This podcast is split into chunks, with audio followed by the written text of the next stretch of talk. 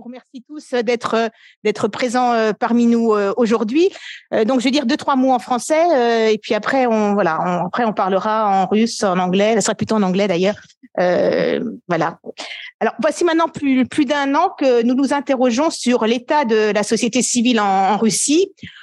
Beaucoup ont fui le pays, mais qu'en est-il de, de ceux qui y sont restés? Les uns insistent sur les positions attestataires du régime et même sur le soutien à la politique belliqueuse de, de Vladimir Poutine.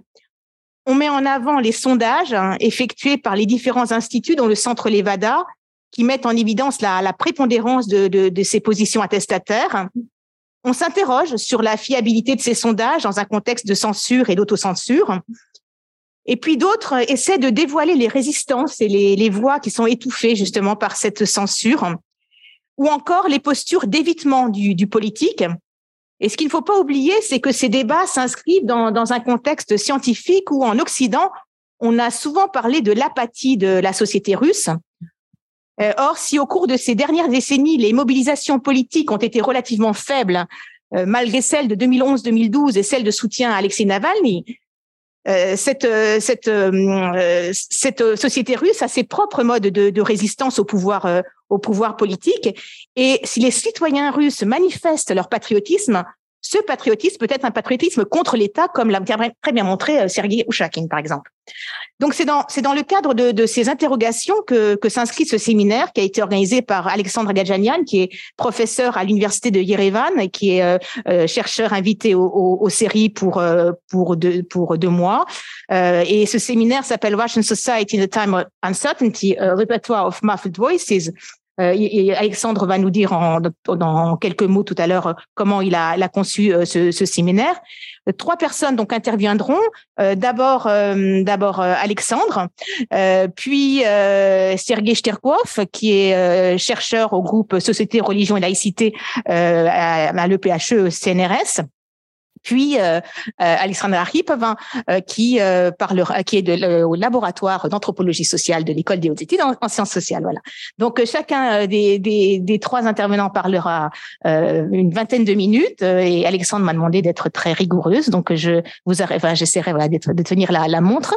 Et puis après nous aurons nous aurons un, un, échange autour de ce qui aura été dit. Donc euh, les trois intervenants parlent, enfin comprennent en tout cas tous les trois très bien le français maintenant euh, le parle peut-être un peu moins bien, donc il préfère parler en anglais. Et, mais après, vous, pourrez poser vos questions euh, dans la langue que vous voudrez. Voilà. Euh, je te laisse la parole, Alexandre. Ah, c'est passé bien. Uh, thank you very much. I, I switched to English and uh, we'll be speaking to English uh, in, in English. I, I, hope that uh, uh, we can switch also to Russian if we need at some point. and is is everybody here speaking Russian or no, not. Oh, okay. Yeah. yeah. I'll, I'll, switch to uh, to Chinese then. Uh, so, um, mm, uh, uh, yes, what uh, uh, Kati uh, just said. Um, there is always the question: what's going on in in in Russia in terms of public opinions, and some some various groups that are uh, uh, within, and we uh, actually our idea was to uh, uh, to grope, to uh, try to understand what's going on in in this in this sense. And uh, uh, of course it's uh, it's it's not a an easy an easy thing. And we are what we were trying to do what we we will be trying to do today is just to make a kind of a first touch of what is going on. We cannot give a comprehensive picture that still needs uh, much more um, uh, much more information and data and uh, uh, uh, uh very very long kind of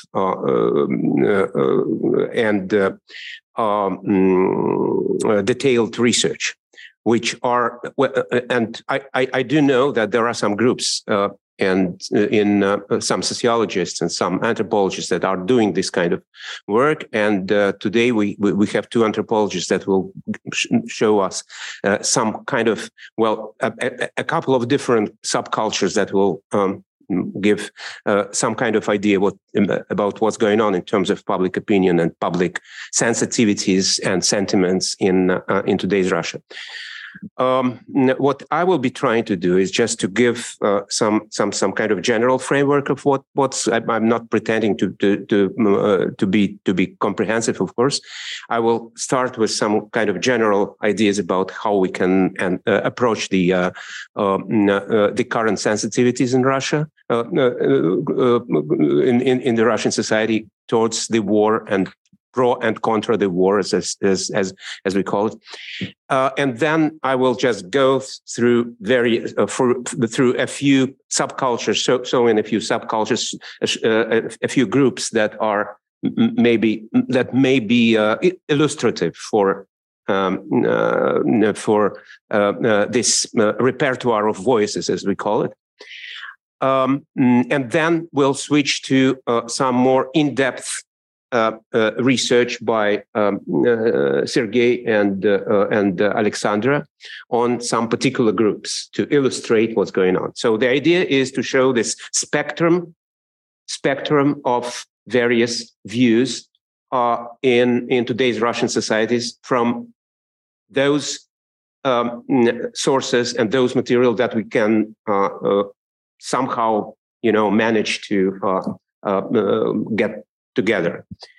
So, um, Russian society uh, in, uh, uh, in, in a time of uncertainty and the, the repertoire of muffled voices. What we start with when when we are uh, trying to approach and to uh, to, to get some kind of uh, impression of what's going on in Russia in, in, terms of public society, we start probably first of all with some public opinion surveys, and we have a few the public opinion surveys that, that uh, give us some kind of general picture, and we uh, uh we uh, uh, we know well that they are they they don't give the really kind of authentic picture some sometimes, but still there are some kind of longitudinal uh, uh, research in, in this or sur- surveys that give some kind of idea of what's going on.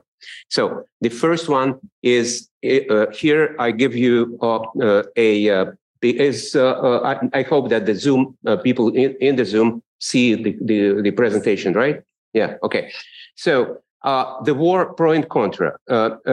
I give here the uh, results of the, uh, we, we, we can um, uh, uh, compare the results uh, by the state-run VTsIOM, which is pro, pro, pro regime actually and controlled by the regime, the VTsIOM, and the independent Levada Center that is supposed to be anti-war or, well, at least kind of independent or oppositional in a way. So, and we uh, we don't see the very much differences in the in the in the picture that they both these groups uh, uh, uh, public opinion survey surveys services are, are, are, doing. So you see those who are pro-war, according to both Levada Center and VTsIOM, um, give this kind of the corridor between the 60s, 60s and 70, uh, 70s percent, uh, percent of the of the total of the total population If they, although although there are some kind of differences in the questions, how the questions are formulated, but that's that doesn't give much much difference in, in, in the results as you see. Now the same uh, uh, those who are определенно нет и, и скорее нет. Um, uh, uh, so uh, definitely against the war, or def- or rather against the war. You have the same kind of very close figures uh, um, uh, and this uh, starts with the February last year, and the last figure is February this year, actually. So you you, you see more or less stable um, kind of stability in these um, results.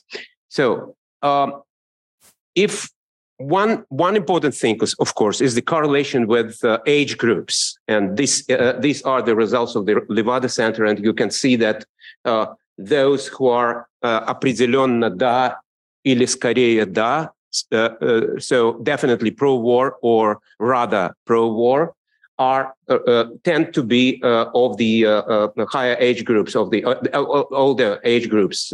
actually, they say some some sociologists say this is kind of 55 plus 55 plus kind of cohort of the populations that are uh, providing the, uh, the most serious support of the uh, of the war in terms of public opinion and um, in the opposite uh, in the low uh, uh, age groups, as you see, there are much less support for the war. Although we can we can also find, of course, those in uh, in 25 and 39. But at least there is a correlation of uh, uh, of, of, of the support of the pro sentiments with with the age group. So that this is an important factor, and we we need to keep the, it, it always in mind.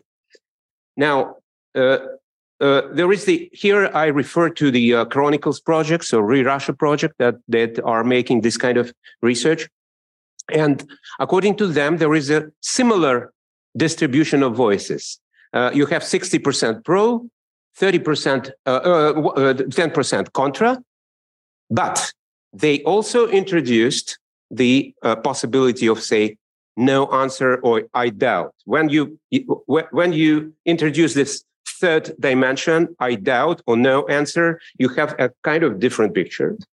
Um, yeah, and uh, um, mm, uh, also the Chronicles project, uh, the ReRussia project that you can find in rerussia.com uh, uh, website, they inter- that also introduced four uh, control questions, control questions that that make the figures much more, you know, nuanced in a way. The control figures are like that. Would you be willing to support Putin's decisions to end the war if, even if the objectives have not been achieved by, the, by, by that point? Or is the, in the event of the budget shortfall, would you support prioritizing budget expenditure on the, on the army overspending on social needs? Or do you condemn, or rather sympathetic towards those who evade military action, like the draft dodgers, те, которые уклоняются от мобилизации. Do you support them or you would rather support or you condemn them? Or do you approve the prosecution of those who publicly express their opposition to the war? So, with these four control questions, if we uh, add this one to the previous, you know, uh, distribution of voices, you have a much more uh, different picture. We uh, uh, there is a kind of ambiguity, and then those who are the core support, at, as the uh, uh, the, uh, the, sociologists from this group formulate this, the core support of the war is drops to 32, 42 percent if we take those who are definitely for the war, but at the same time whose answers to the control questions were those that they are kind of more hesitating and becoming more uh, uh, uh, uh ambiguous. But the core support that we have when we have just direct question, as you remember, was like 60% or 60 to 70% that I started with. But here you have uh, uh, the the uh, this cost support figure drops to to 30 and 40 percent if you go to some if, um, to some precisions with some specific control questions on particular issues. So, um, uh, what at the same time, the sociologists show that there is a glo- uh, growing polarization of those who are clearly pro and clearly contra. That's another interesting trend. But on the uh, uh, on, on this this this uh, extreme sides of, of, of of the whole picture. Now, um, uh, and in the middle, we have something that this sociologist, this group calls non-opposition majority, or the majority of non-resistance. Those who are not opposing, uh, not resisting, but not hundred percent pro they don't belong to this core support people or groups that uh, that I just mentioned. So this is probably an interesting category, and we need to uh, figure out who are they within this majority of non-resistance. Um, correlations with age groups that I mentioned is very important.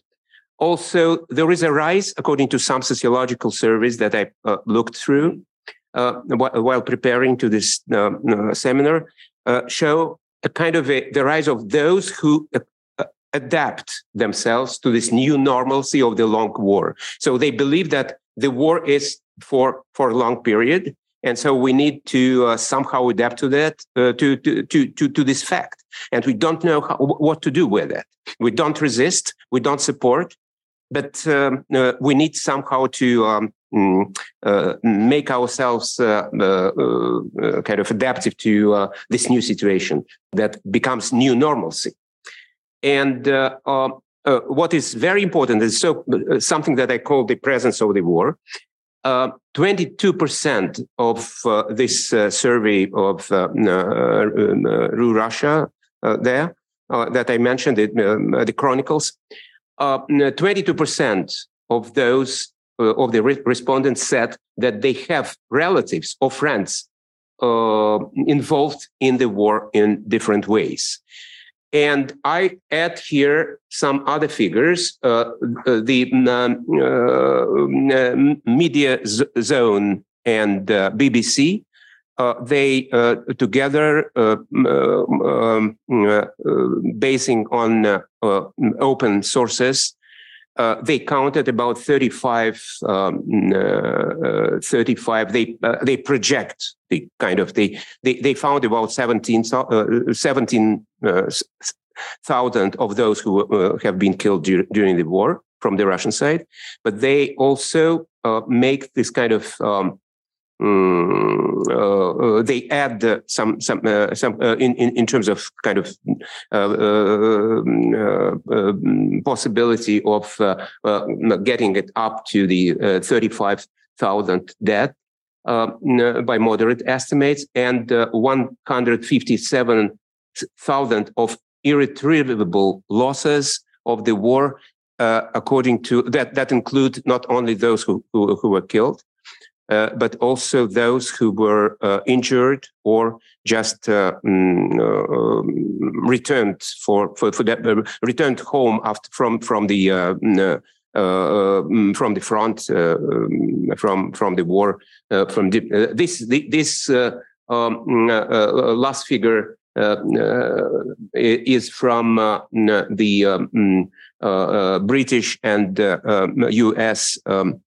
Uh, intelligence services. And uh, uh, uh, what I'm, I, I just why the, the reason I just put it here is just to show that the uh, uh, how much the war affects the population in general, how how how much the the presence of the war is felt. so we need to. these are not absolutely precise figures, but still there are some some kind of estimates that that show in which way and how, how much the war is present in uh, in in the society. So, uh, uh, what we can say uh, about the society in general after do, doing this kind of very quick, um, uh, uh, very quick estimates and um, um, probing this different, groping these sentiments in, within the society. first of all, we know and, and this is the fact that the civil society as such in the classical ter- terms terms in classical terms is muffled and underground and not publicly articulated. But we need our our idea is that here in the seminar is to find some groups that are somehow more or less articulated. And but it's definitely not the civil society in the classical terms. Uh, there is on, on the other side there is the propaganda of this kind of victimized messianism the sacrificial mobilization the war against the west and all this kind of stuff the question is how efficient might be this um, uh, uh, uh, this this propaganda um, given the uh, particular uh, way, uh, kind of uh, uh, with, with, what we can see from the society as uh, and the sentiments and sensitivities of the society at large. Um, at the same time, we know that there is a kind of a political apathy and disintegration and general climate of non-confidence and distrust, also produced by the propaganda in a way, but also shared by the uh, the population. Um, there is a kind of a sense of denial denial of the war, just trying to distance it uh, him, himself or herself, the, the, people are trying to distance from from the idea of the war, from the negative information about the war, at least, and a kind of a fatigue maybe, and also this normalization of the situation of the war, as I mentioned before.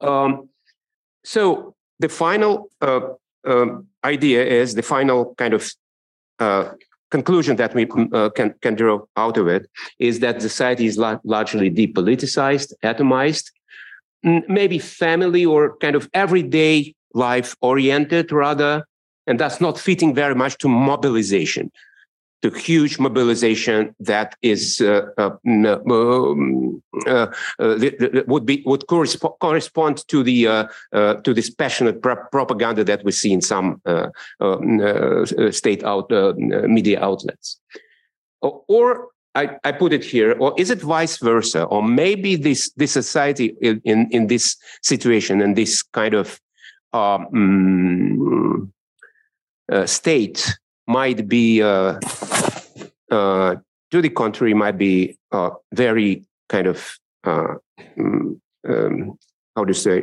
uh, how to say um, comfortable or convenient convenient uh, body for being manipulated and for being mobilized.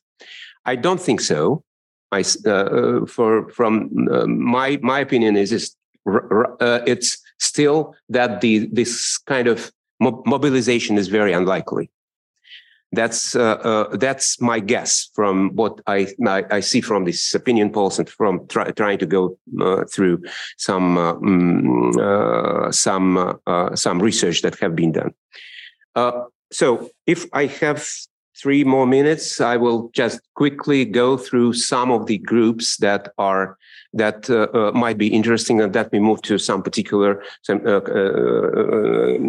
kind of more detailed analysis of some of them so there is definitely the Navalny network who are doing some kind of stuff. This is this uh, quote is from the March 2023 report of the Navalny network, and they say that the headquarters are expanding their work already in 41 regions, pursuing protest tasks uh, uh, posting leaflets and drawing graffiti.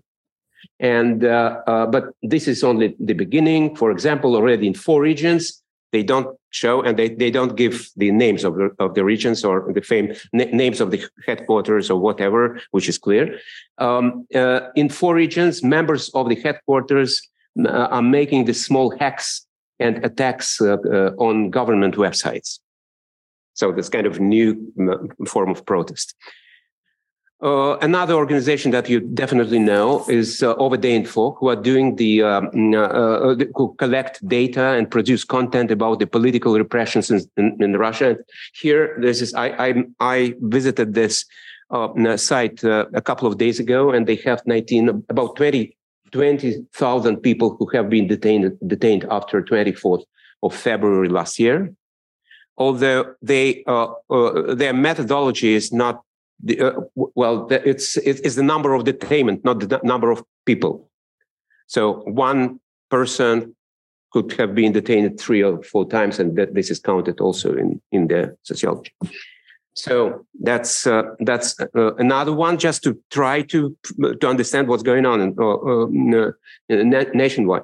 And then the, the, there have been a few uh, since uh, since the war started. There have been a few protest forms of protest, kind of mild pro- form for, form of protest. One is the, uh, the so-called green ribbons. You have these uh, ribbons, but that's uh, was last year in in mostly in um, uh, uh, in spring last year, I guess. it didn't didn't last uh, after that, as far, as far as I know. It, they, they, continue. They continue doing this. Yeah, you see. But mostly that started in the March uh, last year, and uh, uh, also the students against the war that comes first from Saint Petersburg, as, as far as I remember, and then they they were doing this kind of small stickers or um, flyers uh, uh, from the beginning of this uh, of the war. За миром правда, любовь сильнее войны, and this kind of stuff. Yeah, that is the Students Against the War organization.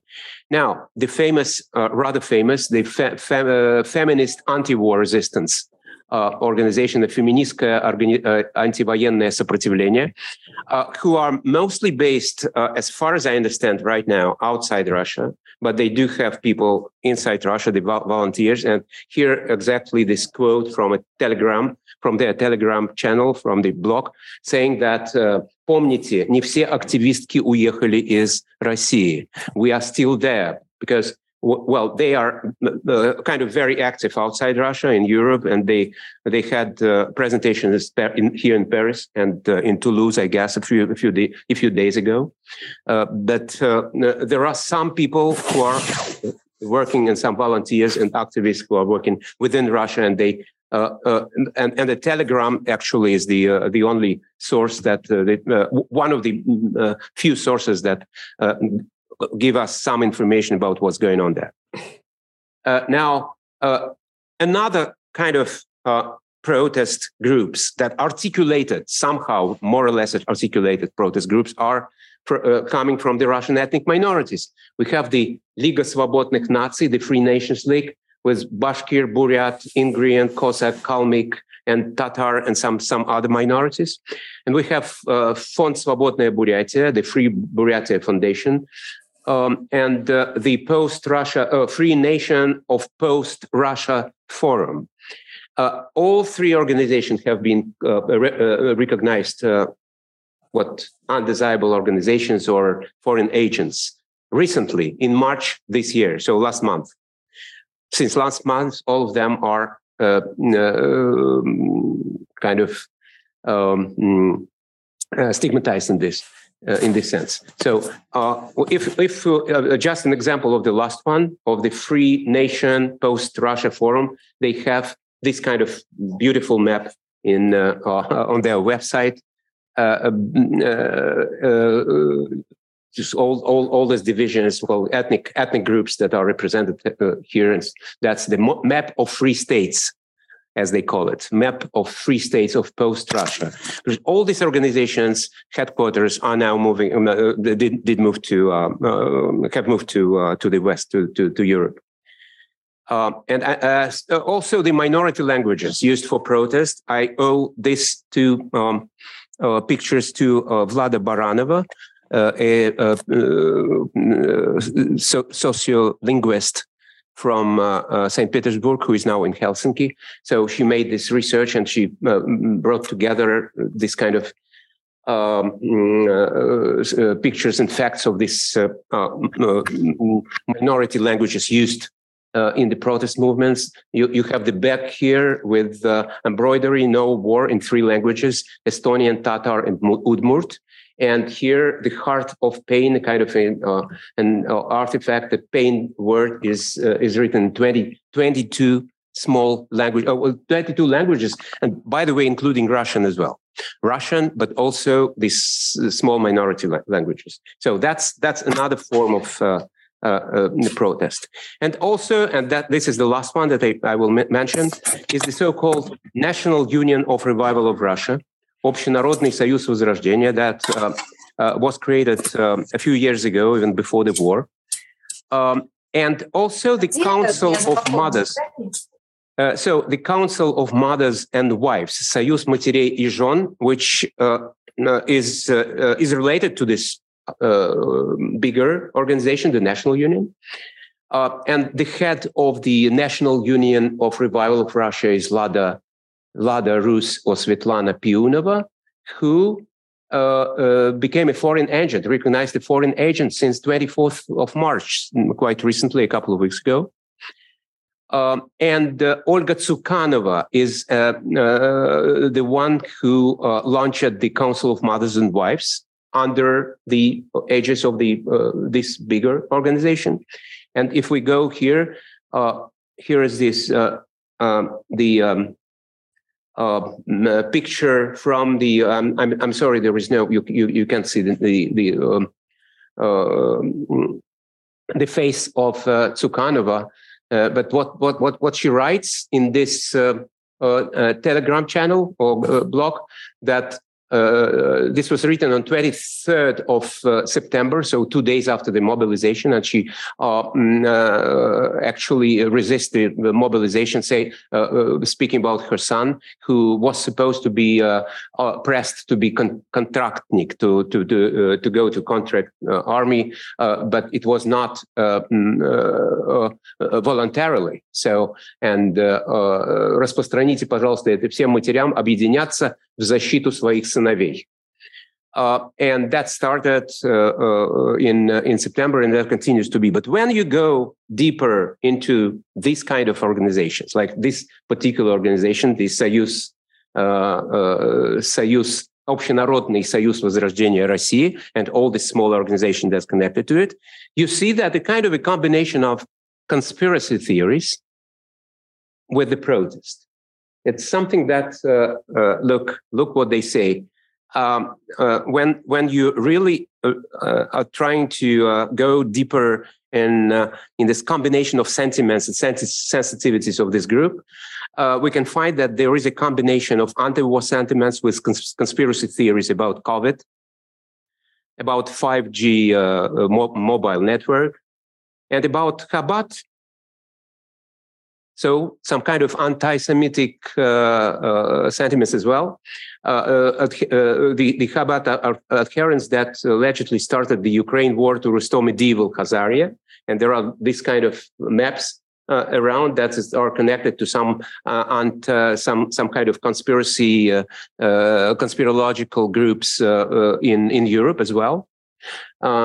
speaking about the Khazaria, this this state that this medieval state that has been uh, is, is represented here, and th- that was in the uh, eighth to tenth century um, uh, of the Common Era on uh, on this large steppe area uh, of uh, between Ukraine and Russia. and so that's connected. they they have this kind of strange ideas about the war as a kind of a conspiracy between the West and Putin to produce this kind of uh, kind of uh, uh, this kind of uh, revival of the uh, of the of the Khazaria project or whatever they think about that. This kind of global government and all, all, this kind of mess about um, conspiracies. So that's mm, how it works. So we, I, I, I give just I gave just a few um, a few examples of what is um, now the mostly the protest uh, groups and subcultures that articulate somehow the uh, uh, their position towards the war and uh, uh, mm, uh, that's where I stop now. And I, I think that we what what um, um, Sergei is is going to speak about is very in in a way is maybe close to this last one. That's uh, uh, but that's uh, the particular group that he he he has studied. So, Sergey, yes. maybe you thank can you. go go there. Okay. Um, thank you very much, Alik. Professor uh, Agadjanian just uh, mentioned, and uh, and I'm going to talk from the position of uh, social anthropologist, and my subject will, uh, will be a small social group or movement. Uh, pretty vague, but uh, I hope it could be mm, uh, make um, give us more materials for discussion about different positions, uh, political, mm, half, half, political, half religious uh, dimension of this uh, whole situation. And I will start with a very particular subject. In the spring of 2020 in Russia, the government imposed strict quarantine restrictions. The paralyzed many economic activities. Uh, in response to this, in one of the southern region of Russia, namely in the Republic of North Ossetia Alania, uh, an illegal street protest was held. 5,000 people came to the square in front of the local government building, most of whom had lost their sources of income due to the closure of stores and markets. The protest ended in clash with the police, uh, was and was the most prominent anti-COVID public protest action in Russia. Both participants in the um, police confrontation and the organizers of the, this demonstration were arrested, put on trial, and sentenced to prison. About two, uh, 20 guys, again, uh, who out of curiosity came to see something interesting uh, at the square and as a result started throwing rocks at the police, were sentenced to three to four years in prison. Their rather vague political views, if one can speak of them, any political views, uh, could be expressed by the internationally used acronym ACAB. Mm, all cops are bastards. That's it. The three organizers received much uh, longer sentences of two of eight to ten years.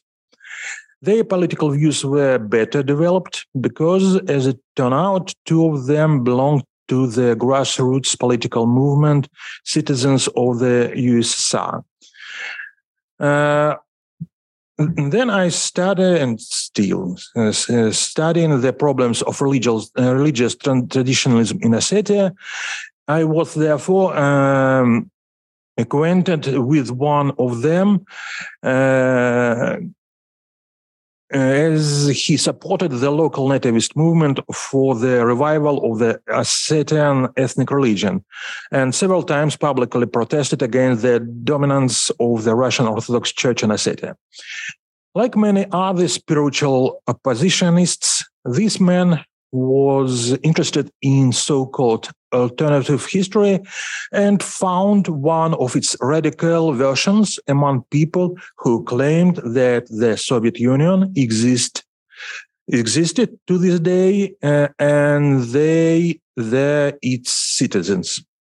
Uh, it it uh, uh had its citizens to the Soviet Union. Uh, so the Soviet Union, uh, according to this fellow I know, and his comrades didn't fall apart in 1991 and legally exist now. Unlike the Russian Federation, which the citizens of the USSR don't consider a legal state.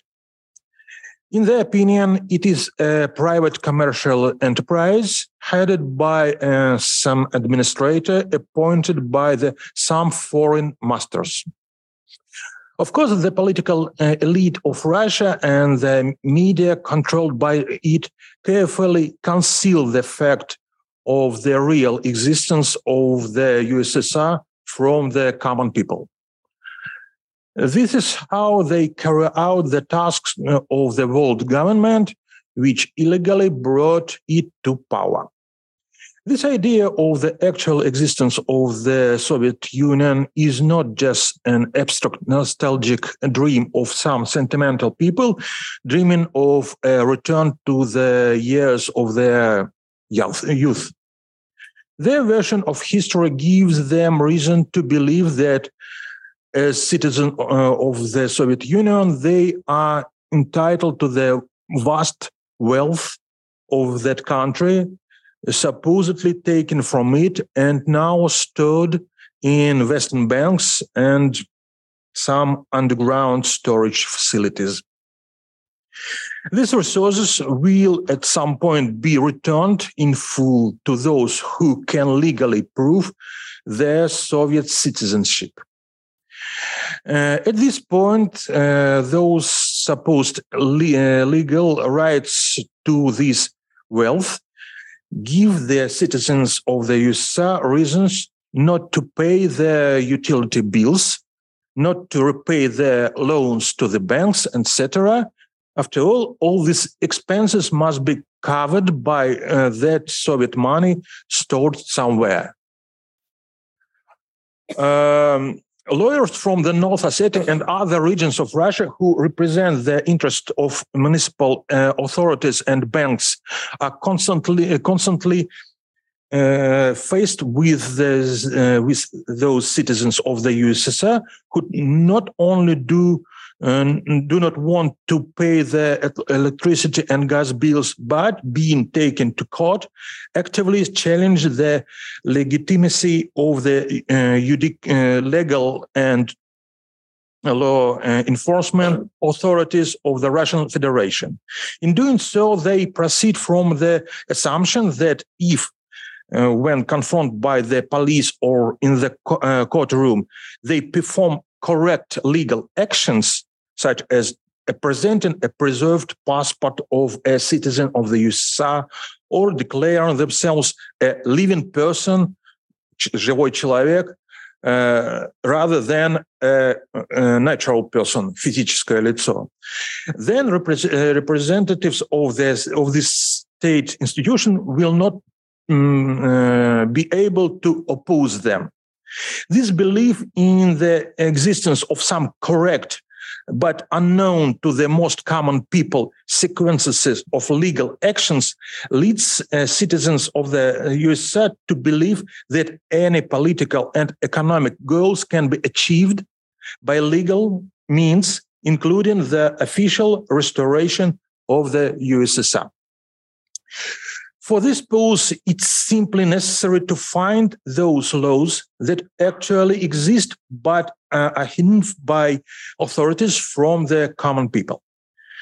We can say that in this case, we are dealing with a kind of legalist millenarism, an attempt to change the political system without a revolution or other usual methods of political struggle or one can define this uh, movement or uh, movement or movements uh, in very traditional terms of classic cargo cults, where there are some ancestors who send goods, resources to their descendants. Uh, there are some evil forces uh, mm, preventing these uh, goods of reaching uh, the recipients and some practices uh, that can um, remove these obstacles. So there are two um, works on these movements. Uh, they are rather um, in the field of practice political sciences. Uh, so uh, my view is rather anthropological one.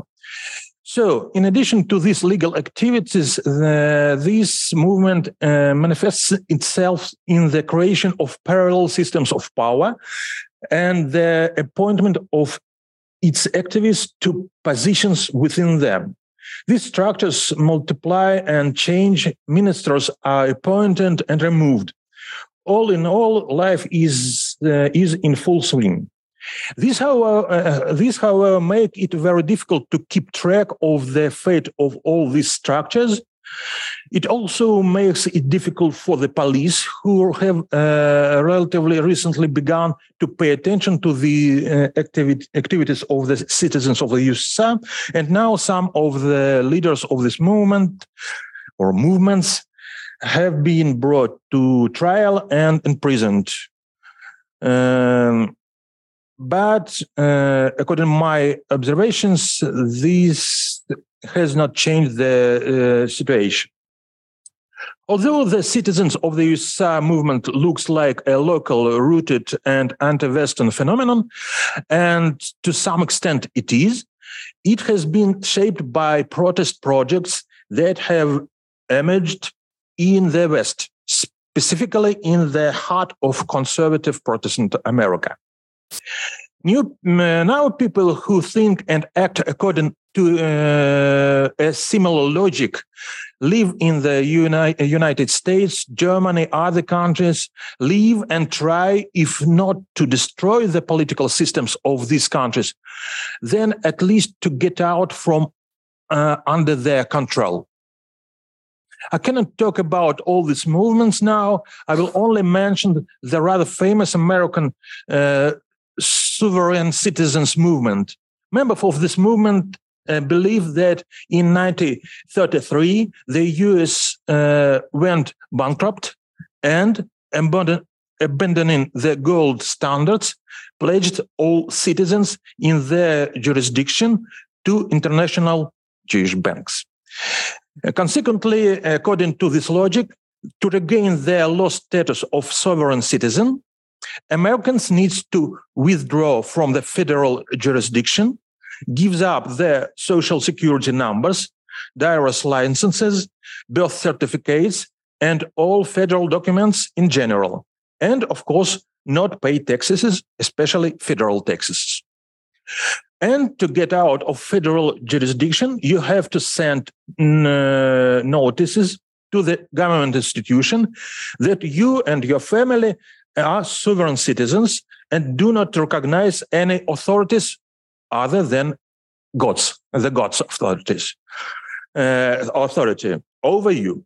In addition, members of this movement uh, flooded uh, the offices of public officials with other demands and inquiries, which made them famous as uh, so-called paper terrorists.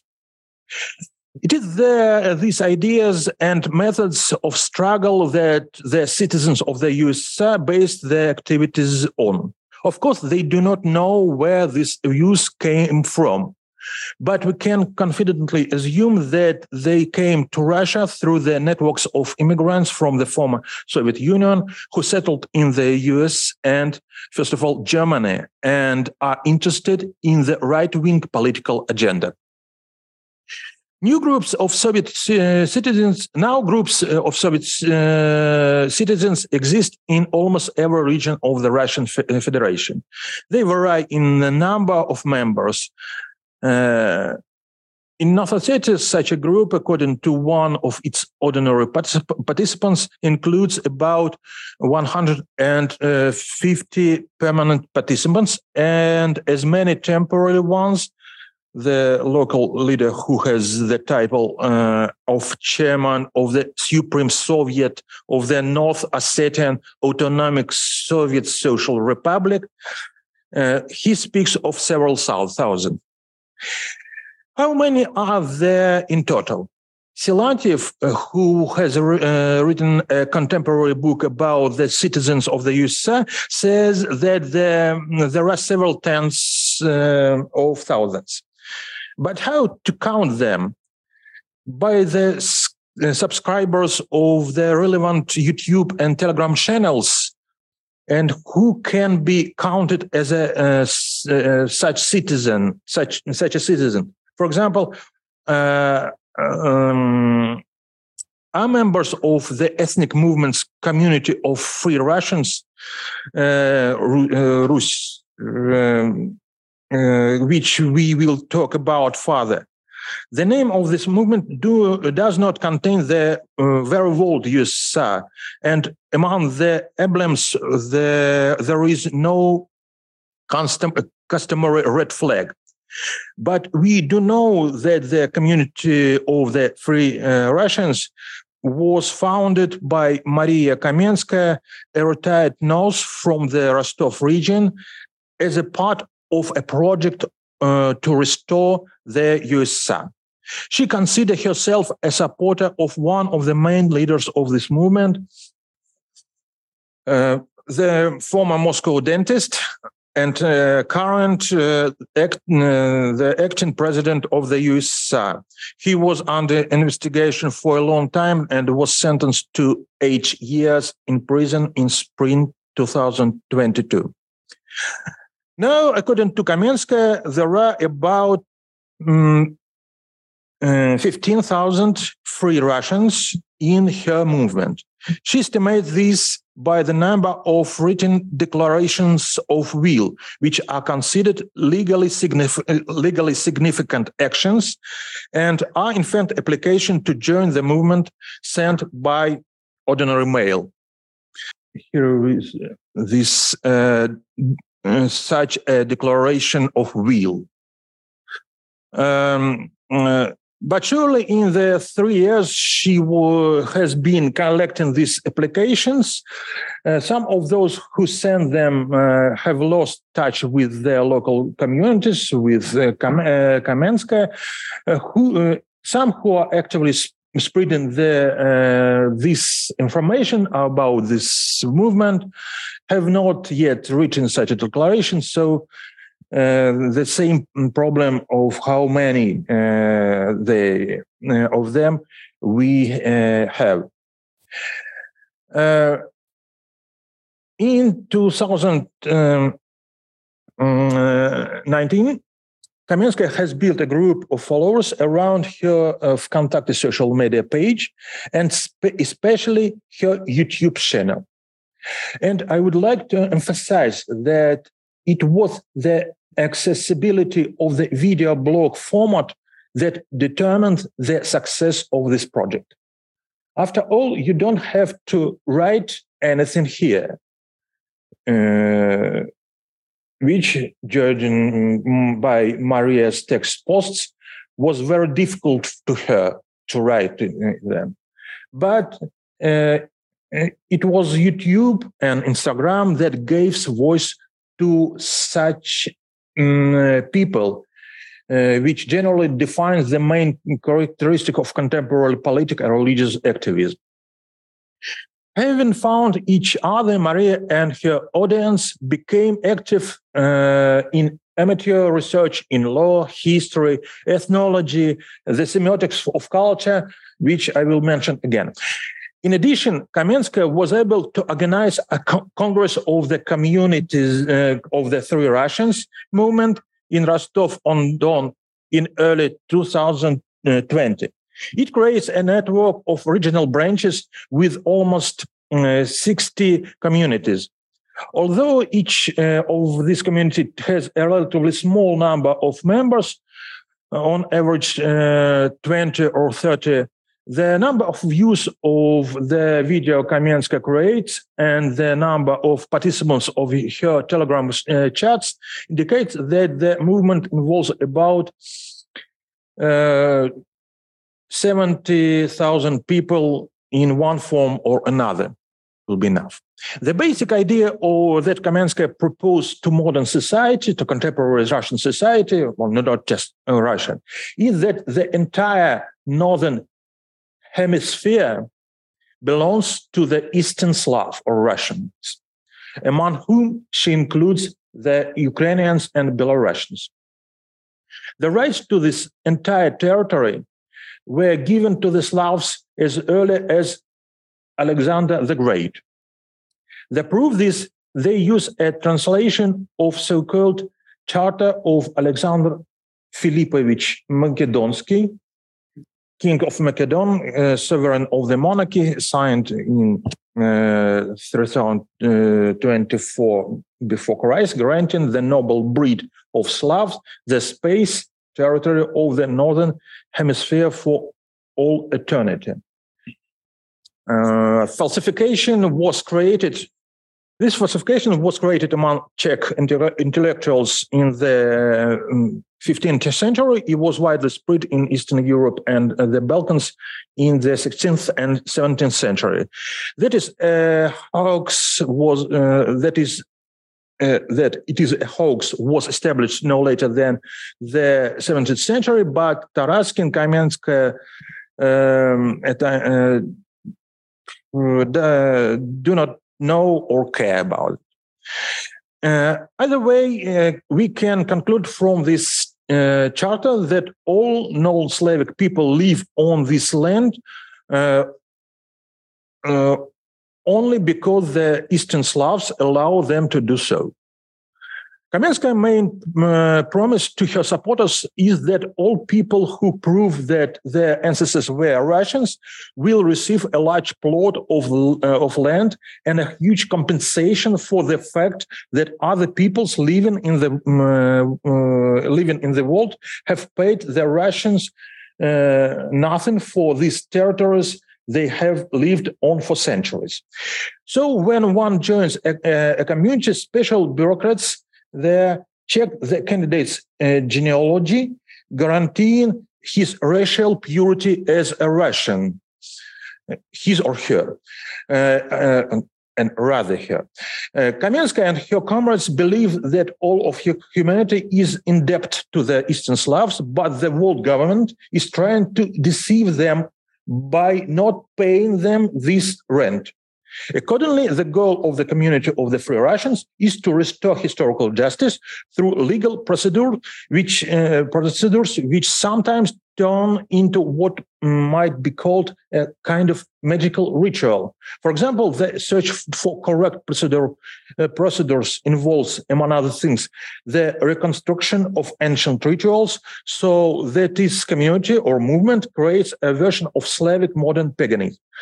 Although Kamenskaya herself demonstratively dis, uh, distances herself from any esotericism, esotericism, her versions of Slavic culture are based on notions of energies, the collective unconscious, and the cos- cosmic mind, which allows this current to be seen as a kind of variation of ethnicized New Age.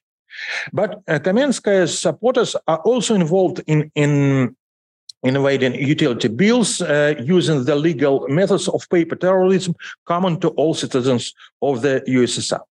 To conclude, uh, conclude, let me say a few words about how this movement has responded to the Russian invasion to Ukraine. Kamenskaya, uh, who was born in Ukraine, uh, has numerous relatives there only uh, condemned the aggression. In her worldview, uh, this aggression was uh, orchestrated by dark forces organized by Satanists uh, who that they could once again avoid paying the Slavs the money they were legally owed and not to pay back their debts. That's why. In her visions, she uh, videos he uh, uh, mocked Russian official propaganda. For example, she found the claim that Ukraine itself was preparing to attack Russia more absurd than the suspicion suspicion that Ukraine was going to attack aliens. Of course, Kamenska uh, demanded that her community members not take part in military action. Here is one of the, her suggestions men who might be drafted into in the army and sent to war should put on some elements, put on some element of Soviet military uniform and say to military officials, I am under oath to the USSR. This would be mean that he could only fight for the USSR. I don't know whether such a striking aesthetic gesture saved anyone from the being drafted. But what is certain is that the legal skills of uh, filing complaints and manipulating various pieces of legislation uh, that Kamenskaya supporters possessed made in mm, very difficult for young men from their families to be drafted for military service. Military officials faced with the sabotage of the draft preferred not to deal with the people who flooded their offices with piles of documents as least to bring legal actions against everybody.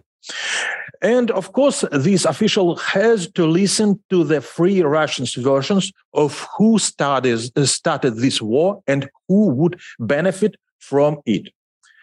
And here the foes of Kamenskaya were not much different from many other participants of the movements of citizens of USSR. Among them, as we have already realized, good old conspiracy theories were, uh, are very popular. For example, um, mm, uh, what uh, this is one of this uh, internet site of this uh, movement, Praded, помощь славянскому народу, and um, I wonder who, which, what kind of uh, Jews.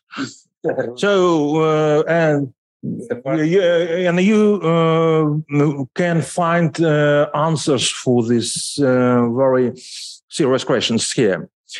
Um, and uh, my, for example, Marina Melikova, a friend of Kamenska, when explaining the cause of the war, suggested the, uh, that viewers of her YouTube channel read the plan to form a new Jewish state on the territories of Ukraine and southern Russia, the new Khazaria. Attributed to the last uh, Lubavitch Rebbe Menachem Mendel Schneerson. This text is quite popular, uh, popular among the radical nationalists in Russia and some, uh, some other countries. The comments left by the channel's uh, viewers under this video are quite typical. Clearly, most of them liked, uh, liked Mel- um, Melechova's version of explain, explanation. The question naturally arises, what can this material tell uh, us? Obviously, I'm uh, talking about fairly marginal, uh, marginal movement, uh, movements that are only noticeable to those who are interested in political or religious exot- uh, exoticism. But it seems to me that some of the trends that exist in the larger society are better, brighter, visible in their most radical manifestations. Uh, the resentment permitting these statements, the deep distrust of the existing political systems can be found among those who support the war and hope that it will change the situation in the country, and among those who hate it, but believe that it is necessary to change the rules of the game of a higher or deeper level. Thank you so much. I today am going to talk about uh, those who are uh, definitely not uh, support the war. Um, and um, about part of their activity, how they try to uh, express their muffled voices. Um, and this is quite a difficult question in a country they, uh, which started a war. What happens to the citizens? Because it's a very difficult choice. Uh, Alec already told us uh, about this terrible situation. And there is a people who definitely don't know what to do. It's a good example from from one of my uh, informants.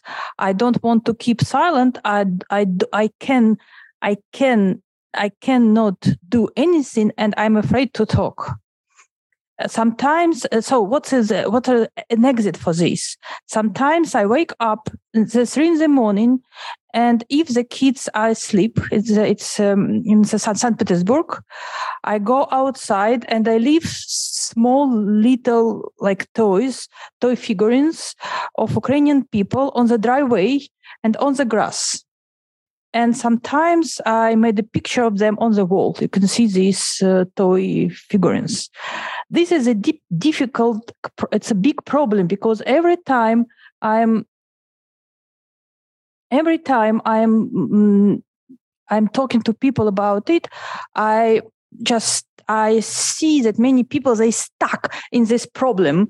Uh, uh, I cannot keep quiet, and I'm afraid to act so what you should do so and that's what i'm exactly going to to, to, to talk today about how people behave in the situation when they're afraid to act uh, and they cannot be quiet. Uh, so I collected um, I collected interviews uh, and also my colleagues helped me with some uh, field observations back in Russia. And also I made several database. First one is the uh, database dedicated to the court cases. Uh, uh, uh, for of those who already were punished for uh, anti-war uh, actions and the second database about the huge collection of anti-war graffiti and the last one database of spontaneous spontaneous memorials of the memory of the people who were killed in Ukraine. So I'm going to to, to talk today about this problem. Uh, we, we know all these three possible ways like loyalty, wealth, and exit, uh, what people behave usually. But uh, exa- uh, with, now we're dealing with another problem. What people should do but when they can, they, they don't want to be loyal. First, they cannot leave country and second uh, they can they would be punished if they try to say something. So they they're gonna uh, they they became to be involved in kind of weak protest.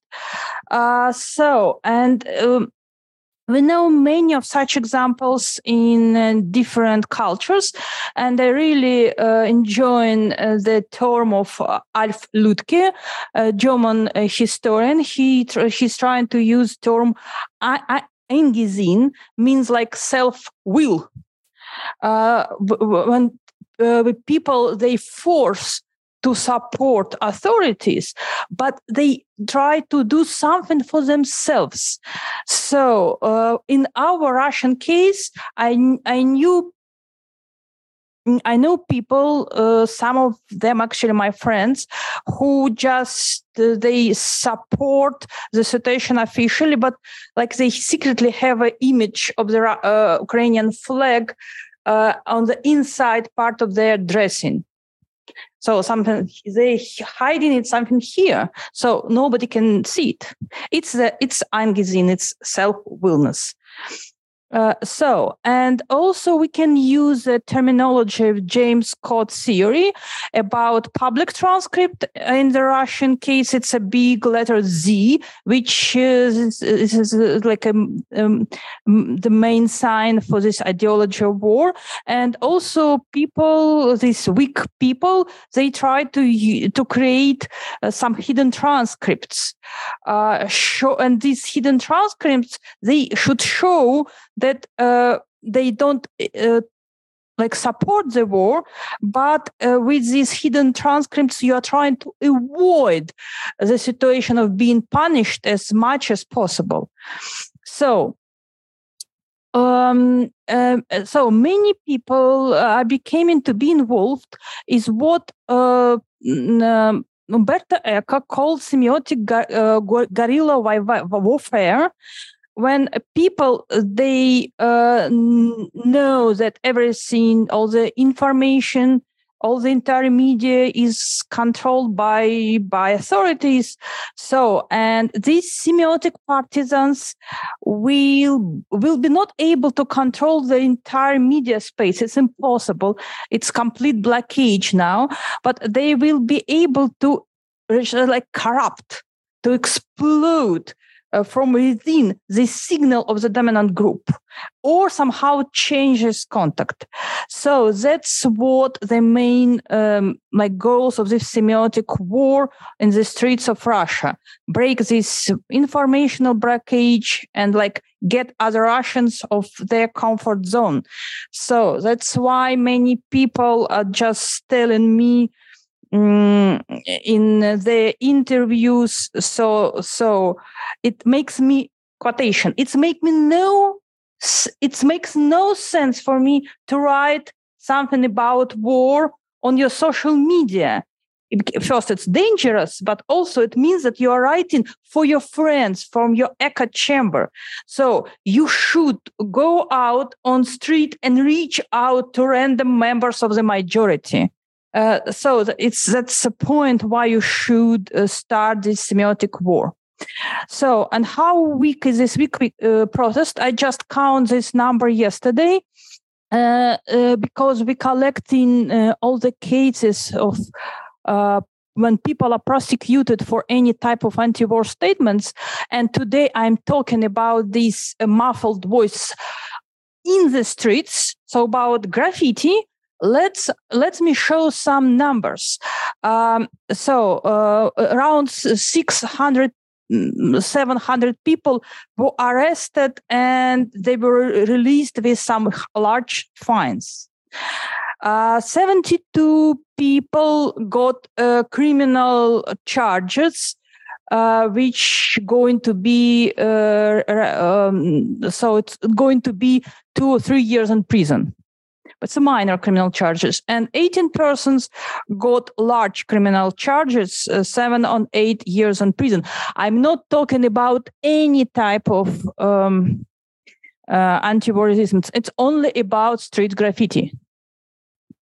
So, uh, and uh, the, but still, these uh, semiotic partisans they use this new weapon of the weak and they just creating graffiti stickers, leaflets, and many in many ways. So I am very quick uh, going to produce to show you these like t- typology of these uh, of these messages and how the, about and uh, i'm going to talk about their structure and about why they prefer to use the structures uh, to use these structures so first of all direct message is very simple uh, many of these direct messages they they uh, they're just describing the situation in general trying to show what the censorship is hiding like uh, more than 200 kids were killed in Ukraine, uh, and so on and so on.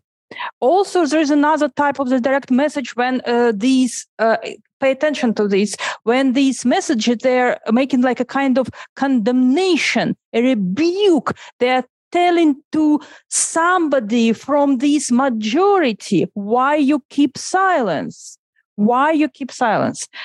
Um, another one very popular type of uh, graffiti or sticker of this street art it's like a sharing of emotion. In this situation this person is not talking about like a situation of uh, war in general but about uh, how uh, how he or she uh, feels himself. And he's he or she is trying to share his emotion of fear, basically.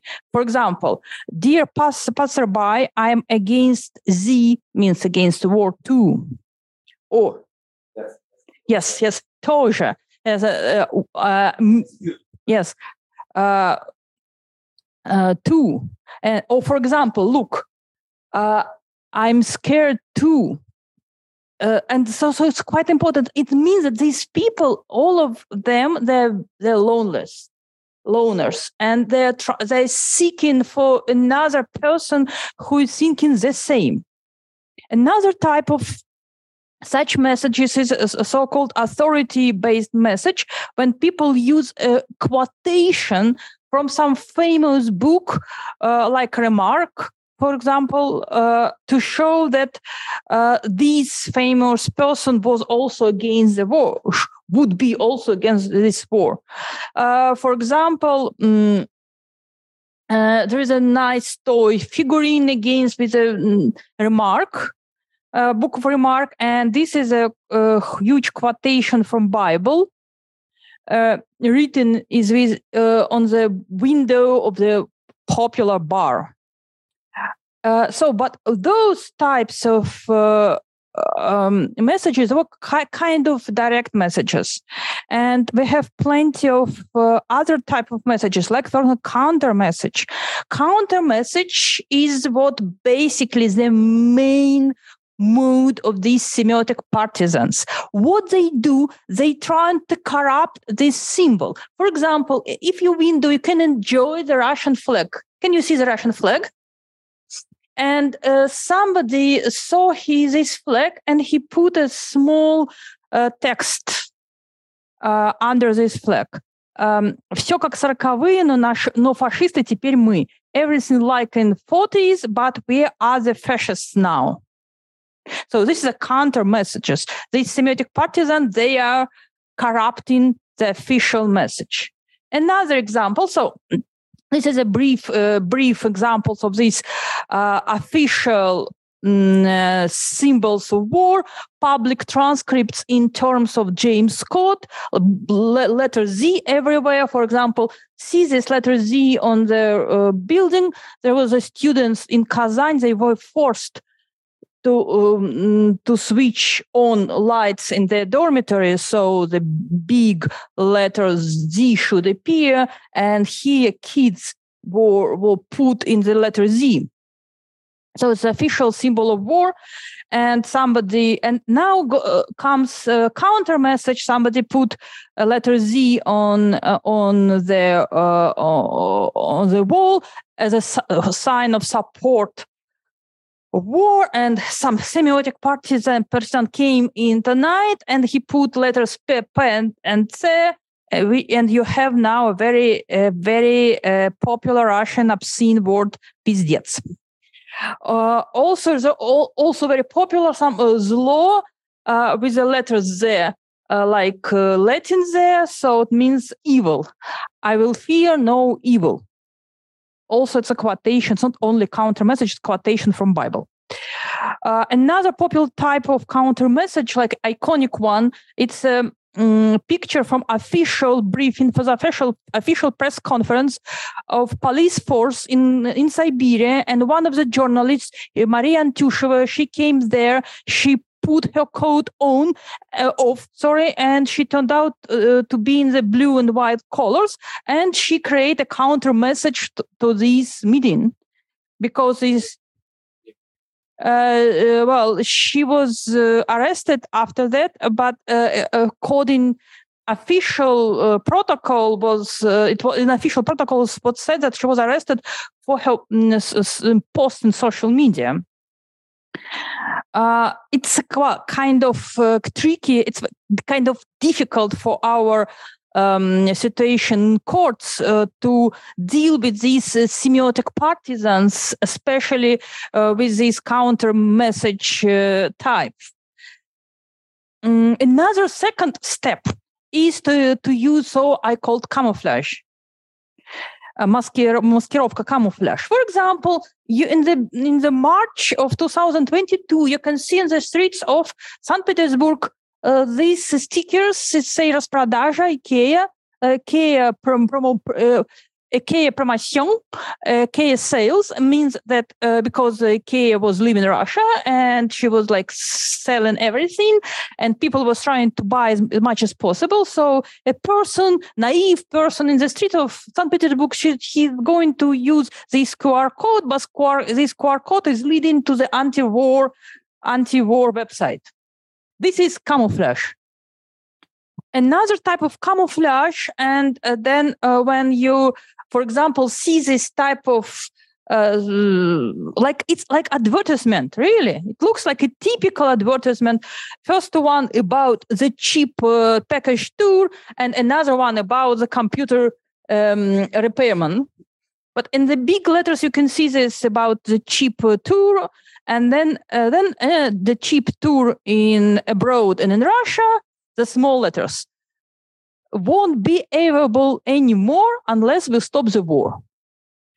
Say no to the war, and the computer uh, repairman won't come. He uh, he been taken to war, and there is a small like stickers to believe that there is no war. Mm, you can like uh, take it take it, then you're like, dist- you're destroying this message. Uh, so, and um, also it's it's a it's a camouflage because there is like big in big letters there's innocent text uh, imitating advertisement but in the small letters you can see something quite opposite. And also there's a, like a hint of this counter message too because like taking these stickers off you're like destroying this official message Another reason, no, I have enormous collection of this example, and uh, honestly, the camouflage type is my favorite. Um, mm, so there's like uh, the, the Victory Day, uh, May uh, 9th, and uh, uh, it's written like war. See, so it's like you have double reading of this. Or, for example, uh, the, this place with khinkali, it's a popular Georgian or Caucasian food, and then you can making like uh, they make khinkali no war. So you're making opposite uh, something opposite. Or for example, the very popular um, leaflets. It was made by the Vietnam movement um, a very popular movement which is fighting with the idea of war. And uh, so there is they're making these leaflets like uh, uh, so the the dog was lost in big letters and reward. But in the middle of this leaflet you can see mm, these uh, texts. It's a runaway after russian and invasion to ukraine its name and future. You kids will be not have future if you will not fight against the war right now um, another tricky example, for example, it's a um, mama, it's written on the on the doorway, mama, papa, babushka, dedushka, bucha, mama, mother, father, grandfather, grandmother, bucha. why I call this uh, camouflage uh, because it's like it's imitating a childish way of uh, uh child play and but then mama, papa, babushka, dedushka, it's like, I don't know, the kid is playing, but then it's ending with Bucha, and Bucha is a small city in Kiev's, Kiev's region. A lot of um, Ukrainians were killed there by Russian army, and especially, it's especially important to know that you cannot mention Bucha everywhere. Many people who was discussing these mass killing, mm, killings in Bucha, they were punished and they were put in prison mm, and they they get uh, get uh, uh, imprisonment for seven and eight years. Uh, so and this uh, this author of this inscription he's just putting Bucha in this innocent text. So I count this as a camouflage. Another type is coded message. Uh, because um, it's quite important to know that what is different between a coded message and camouflage it's for us it's like the same but uh, camouflage it's somehow you have an innocent message that have innocent uh, meaning on the surface. And the coded message you cannot understand completely what does it mean. For example it's uh, like uh, two words two words. And you can only guess it means no war because uh, there is a like a like a uh, some sign on the o. Means that's vo- voina uh, or for example um, urim rim it's a senseless mm, text, you need to read it. Uh, yeah, Mirumir, peace, peace to peace, peace to the world Or, for example, um, uh, code with numbers, cipher. Uh, so it's like three plus five, because uh, Russian word uh, phrase "no war" uh, нет войны, it's uh, eight, uh, three letters and five uh, letters. So three plus five means no war. Mm, and also, and somebody in the uh, Akademgorodok near Novosibirsk, uh, they just they will just write in uh, 35 on the driveway means that also means no war or there is a two bottles of Russian cognac, and one bottle is three, has three, the quality of three stars, and another one the quality of five stars, but it also means together that means no war. Mm, it's also coded message. A very famous example about uh, um, symbols of uh, Swan Lake Ballet uh, which was a symbol of the death of the Soviet leader, a kind of a coup d'etat. And uh, now it appears everywhere. It's the most popular sign, and it means like we are hoping for the great changes. And also, you can count that this uh, here, this uh, figurine from the bus, Moon Lake Ballet, there is like three and five, and it's not an accident. Accident. Also there's a lot of like uh, difficult uh, way to read this. For example those uh, messages was written in chinese uh, uh, but the way it doesn't help, help. uh, the person who did it he, he she was punished and all this is a charade from the Nizhny Novgorod. You can try to read it. Uh, it's a very it's a good charade, yes.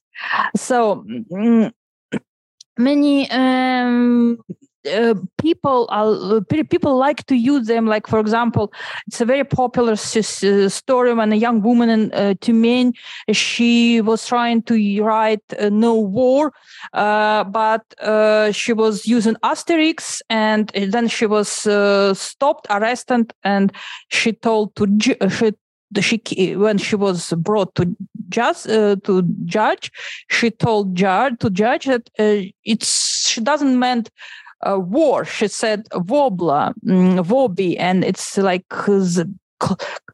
it's uh, the same set of letters and the sound kind of familiar. And wobble, it's a kind of fish, cheap fish to use for drinking beer. So, and now it's became a very popular meme in social media and in art protest because, because you say instead of voina, which is forbidden, you say wobla.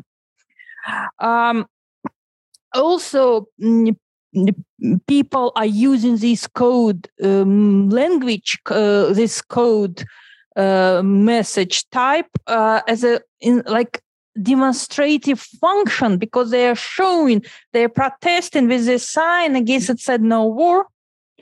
And they're protesting uh, uh, using this coded language and it means that it's uh, that the situation with censorship is so terrible that even when i'm using asterisks instead of normal words i'm going to be arrested. Also there is another type of such uh, messages. I called it Mm, false messages pseudo uh, messages. Like for example letter inversion. Uh, for example uh, people are leaving like small figurines staying in instead of fuck you putin said fuck you putin and uh, fuck you uh, putin and so on.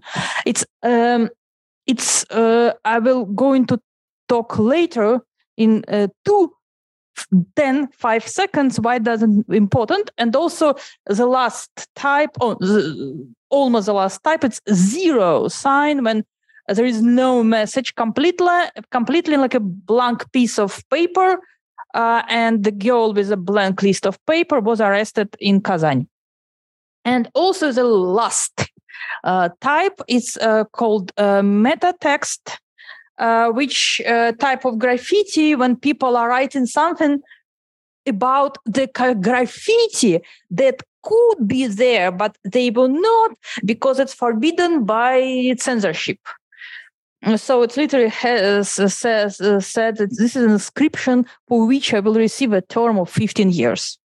So uh, finally, finally, to their small classification and typology. So uh, there is like mm, in this uh, anti-war street uh, resistance, uh, there are like several typical typical types of messages, like uh, talk about this war in general, talk about whose fault is it and why they are keep silence. Uh, quite important is sharing of emotion. Also, there is a big type. I, I didn't talk about it because I have no message uh, time. It's a commemor- commemorative message and authority-based message. Uh, so there's a pointing out, blaming, reflecting, remembering, and seeking authority. So it's like there's three mm, uh, several main types of messages.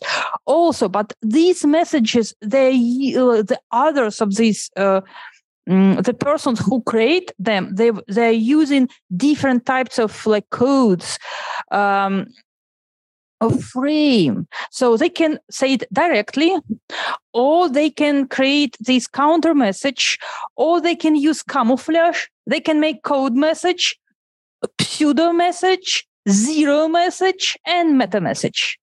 Uh, um, so you can say, for example, no war, it's a direct message in a direct code. You can say uh, uh, five, uh, f- uh, five and three asterisks. This is a um, direct message, but in a coded way, and so on and so on. Uh, so you can see here it's um, my classification and why. And so the last point the last question is why do these semiotic partisans they prefer hidden message so much more than the direct uh, protest? Uh, the simple uh, yes and first of all i should mention that um, many of these semiotic partisans they belong to several political activist groups, and Alec already mentioned uh, some of, some of them, but many of them they are not. They never tried to protest before 2022. They never were involved in some type of action. They never participated in big rallies. So for them, it's absolutely new experience. It's just a situation they couldn't cope with. So they cannot leave this situation. So they try to find some way how to deal with it. and many of them they prefer hidden messages more than direct messages why the first question from insiders so because it helps to avoid censorship and sometimes it really helps uh, a second question, and this is like a cognitive interpretation. There is a lot of experiments showing that uh, when you use a double play, double bind, double signal, uh, your, your, brain is uh, is remembered because your brain should uh, decipher it, should decode it. It's quite difficult for him, so she, uh, your brain will remember it better. So, in the situation of social evolution of these signs, uh, these signs, the more uh, complicated signs will be remembered and will be spreaded. And the social interpretation, it's about this voice, about this voice, uh, because that censorship is um, forced people uh, stay stay voiceless and this is a point. And people are trying to cope with this situation and they, they are trying to leave any type of messages, including these semiotically meaningless uh, uh, like like these ones they're absolutely uh, meaningless it's last just letter inversion but just it, you still can do a message that's the point and um, and somehow it turned out that this, that making a signal is more important than uh, the content of this signal. And I'm going to stop now, or our organizers will kill me.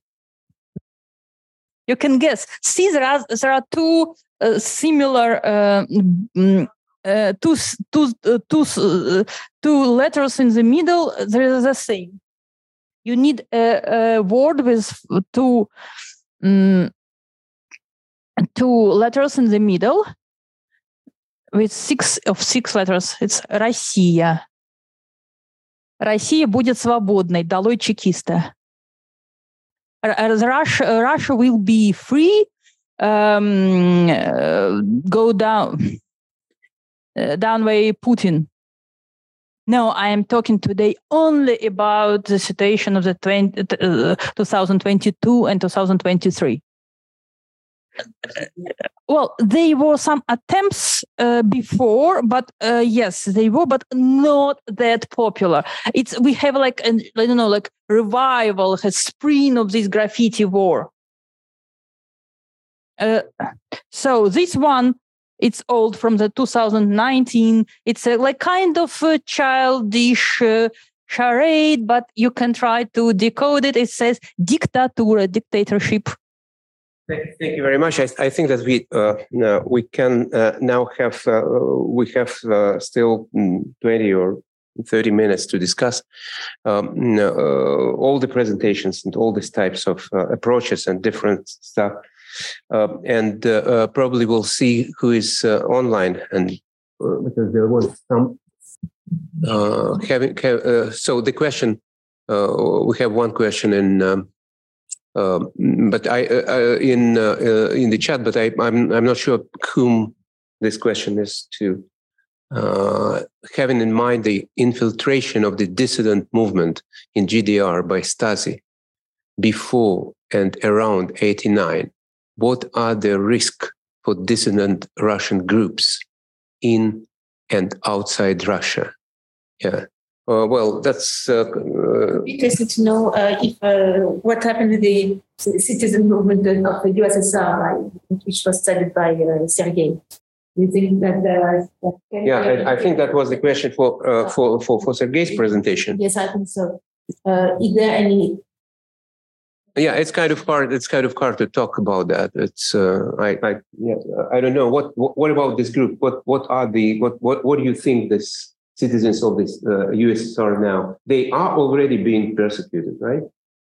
Uh, and uh, so what can you make some some some general observation about what this these kind of groups what what is the uh, fate of this kind of groups uh, uh, giving the well I, I don't know whether the Stasi uh, the the comparison of for, for with with Stasi is really relevant here, but uh, definitely there are some uh, attempts from the uh, kind of um, secret services to to look for this this this kind of groups and to figure out what to do with them.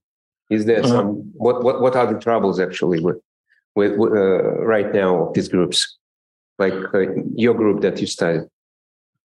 Um, you know, actually, it's pretty easy for uh, the political or the police to uh, find um, legal reasons to, to prosecute those people because of, uh, for example, anti-Semitic propaganda. Uh, and as we can see, uh, they didn't uh, do that yet. So I suppose uh, that um, they, I mean, the police still are not so interested uh, in this persecution.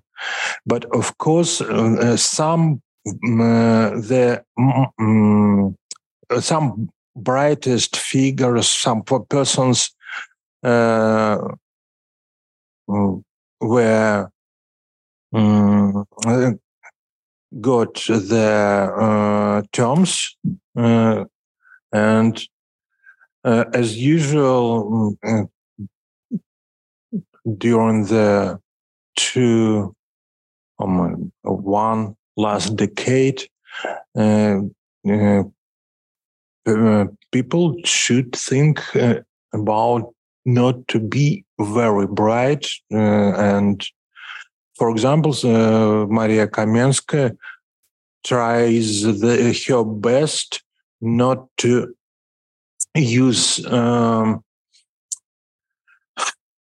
actually several words uh, in her uh, videos because of Russian political policy, police and because of uh, because of uh, YouTube mm, policy against uh, uh, hate speech. So, for uh, our uh, Soviet citizens, the um, these um, policies of the uh, internet platform uh, platforms like YouTube or uh, Facebook's uh, Facebook. Uh, uh, these restrictions are practically more important, more practic- um, practically important than some police persecution. So they should to should hide their ideas and not you for example then they uh, usually they use some music some uh, funny pictures or cartoons to uh, pretend that they uh, um, mm, make some entertainment uh, programs just to escape this persecution from the part of uh, YouTube um, managers.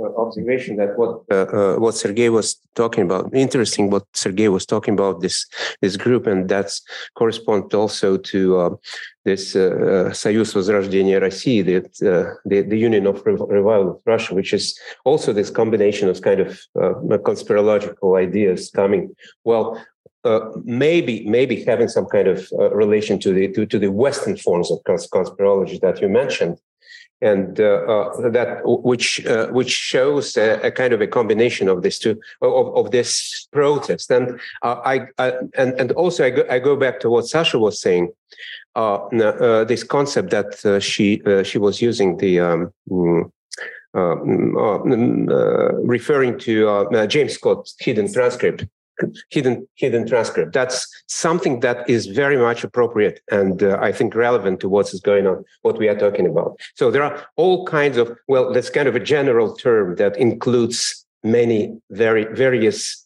various forms and that might be this semiotic protest, semi semiotic uh, uh, expressions or articulation of uh, their views, or the uh, uh, some sem- semi hidden kind of strange, uh, semi conspirological subcultures that have been. So all all this kind of we we have this mm, kind of ambition of the of the regime to control the growing ambition to, to control everything like an authoritarian creating kind of hegemonic cultural um, uh, cultural uh, mm, uh, uh, background of everything it's kind of uh, yeah and uh, hegemonic discourse. And at the same time we have all kinds of diverse hidden transcripts in that that take various forms either like sporadic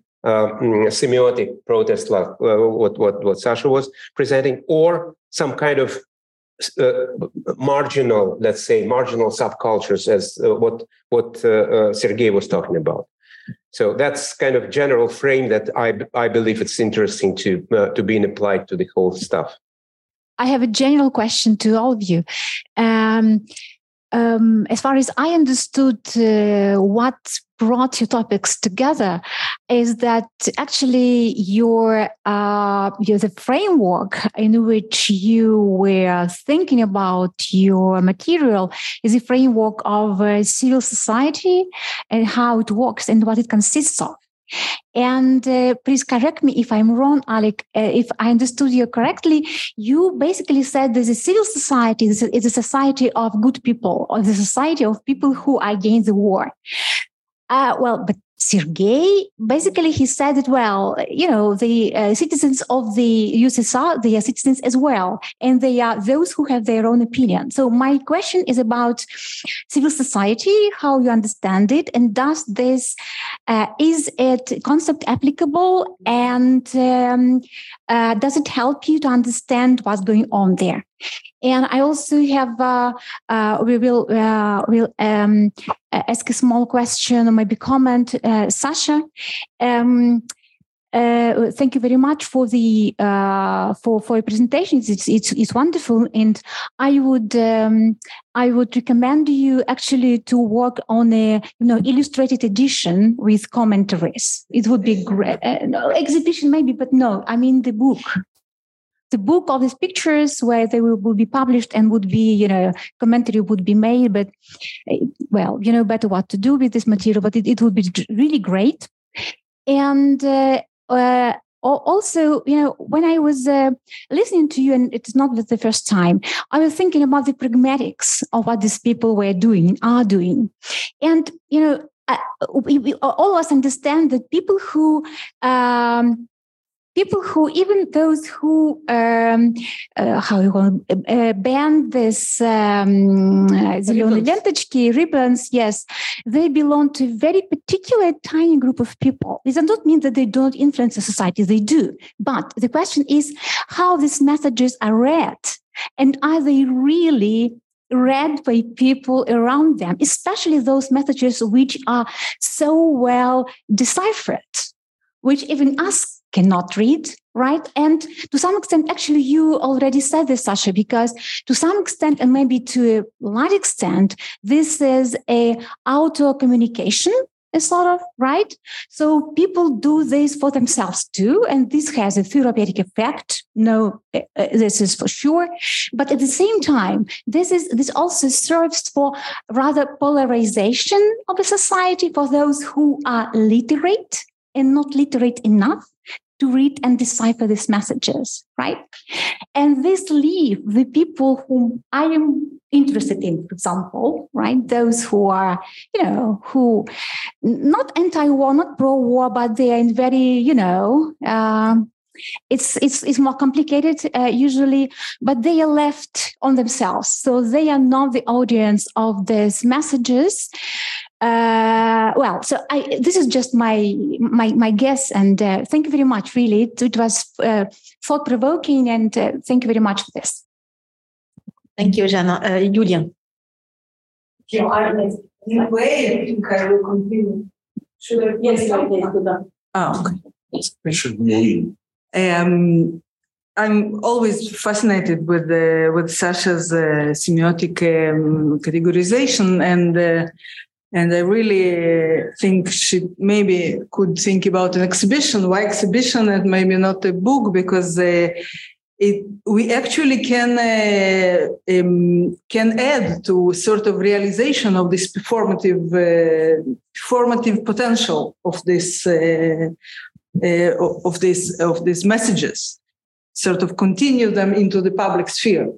But but but the question that i have the, the two questions that i have there actually to sergey and uh, alexander um, and the first one to uh, Alexander or Alec, I mean, Alec, um, you described, them in, in, to, in my opinion, very interesting sort of condition or situation in Russia of a sort of a gap or tension between the high mobilization in the TV and the pro- propaganda or some sort of official public public sphere um, official sphere and uh, at the same time the depolitization or actually the indifference that you describe the state of indifference of the of the group of people that you describe as a majority according to your to your research.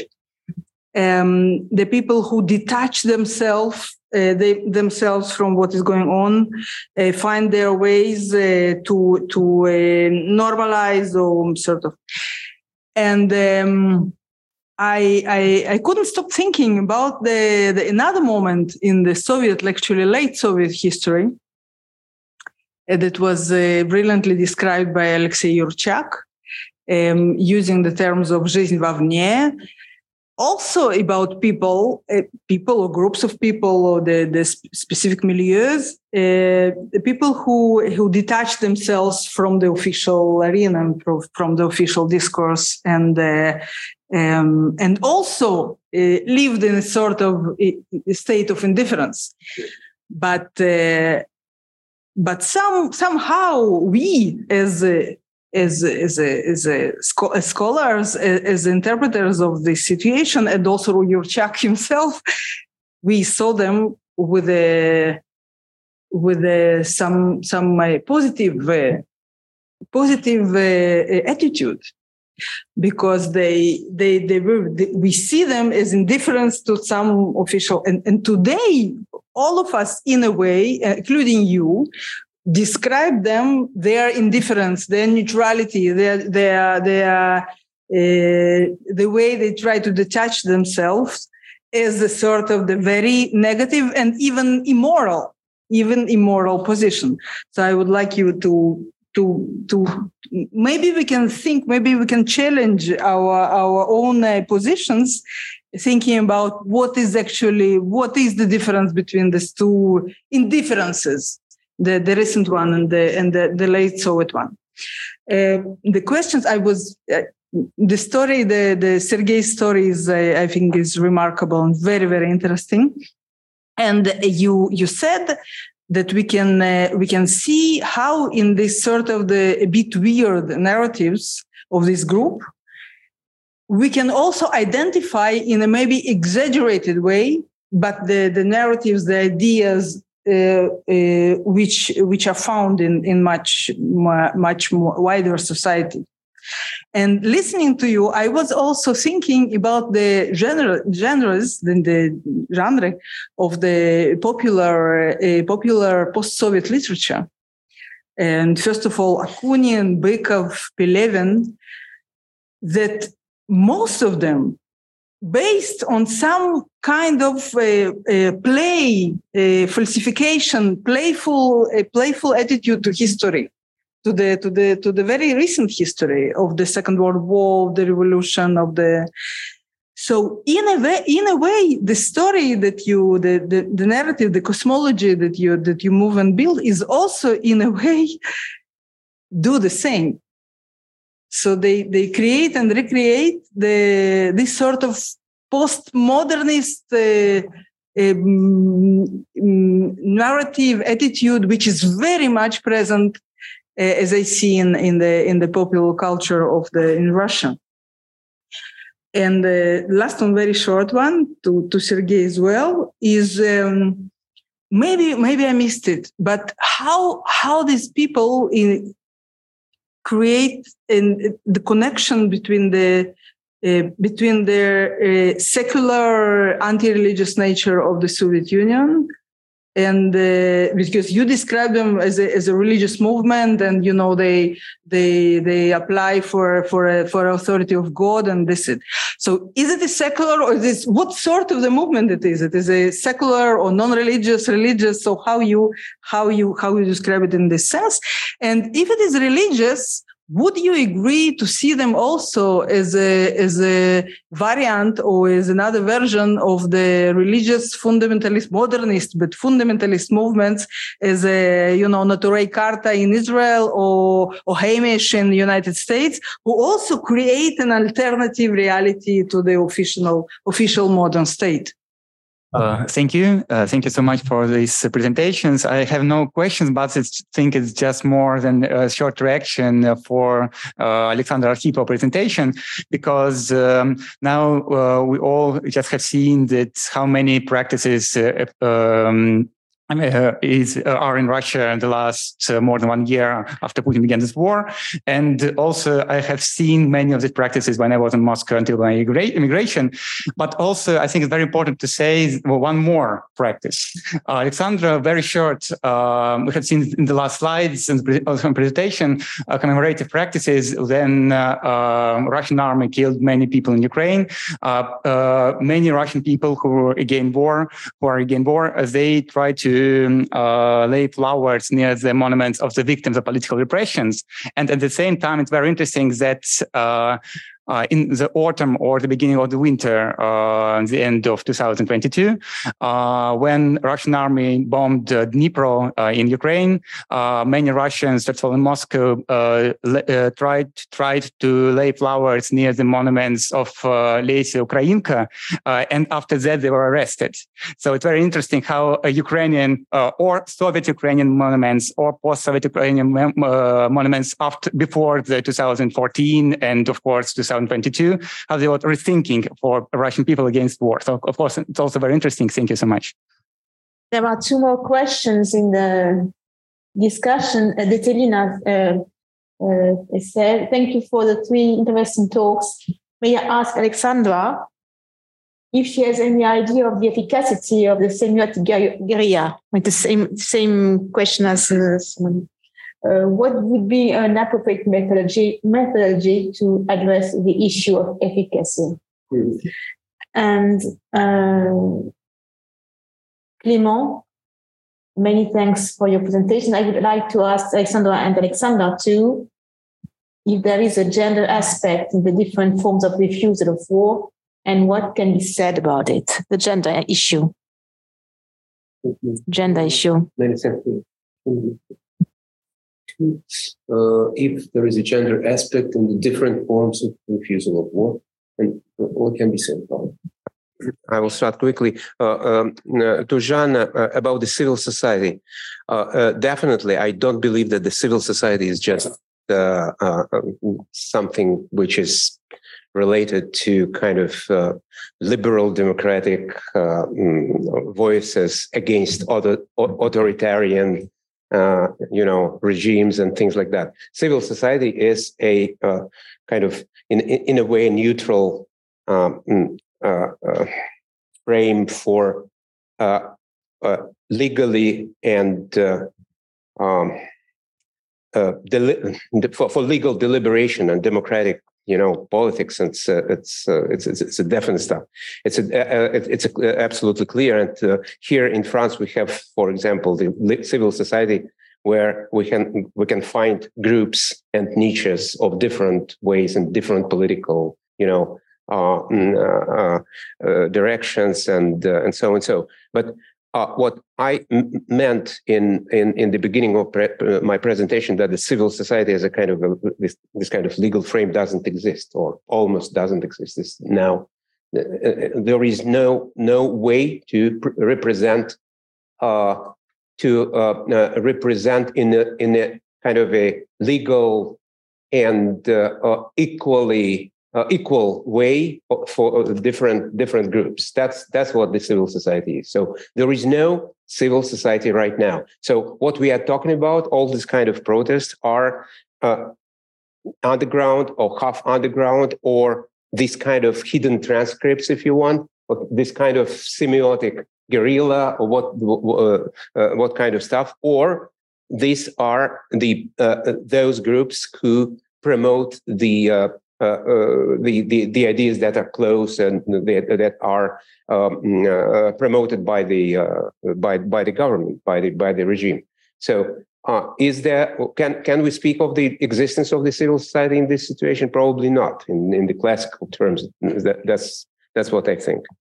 Yeah, and uh, mm, uh, also your uh, question about the continuity between all, all the uh, uh, kind of uh, comparison with the um, with the uh, post uh, late Soviet late Soviet situation and now that's that's an interesting to see and all all this kind of uh, uh, you know, continuity between these two periods and the Soviet and post-Soviet and what is what's what's now are still to be addressed in uh, in a very well. I I know there are, uh, there have been lots of attempts to do that. One of the, those was, by the way, from the book that uh, you uh, that Alexander Bikbov, who is here.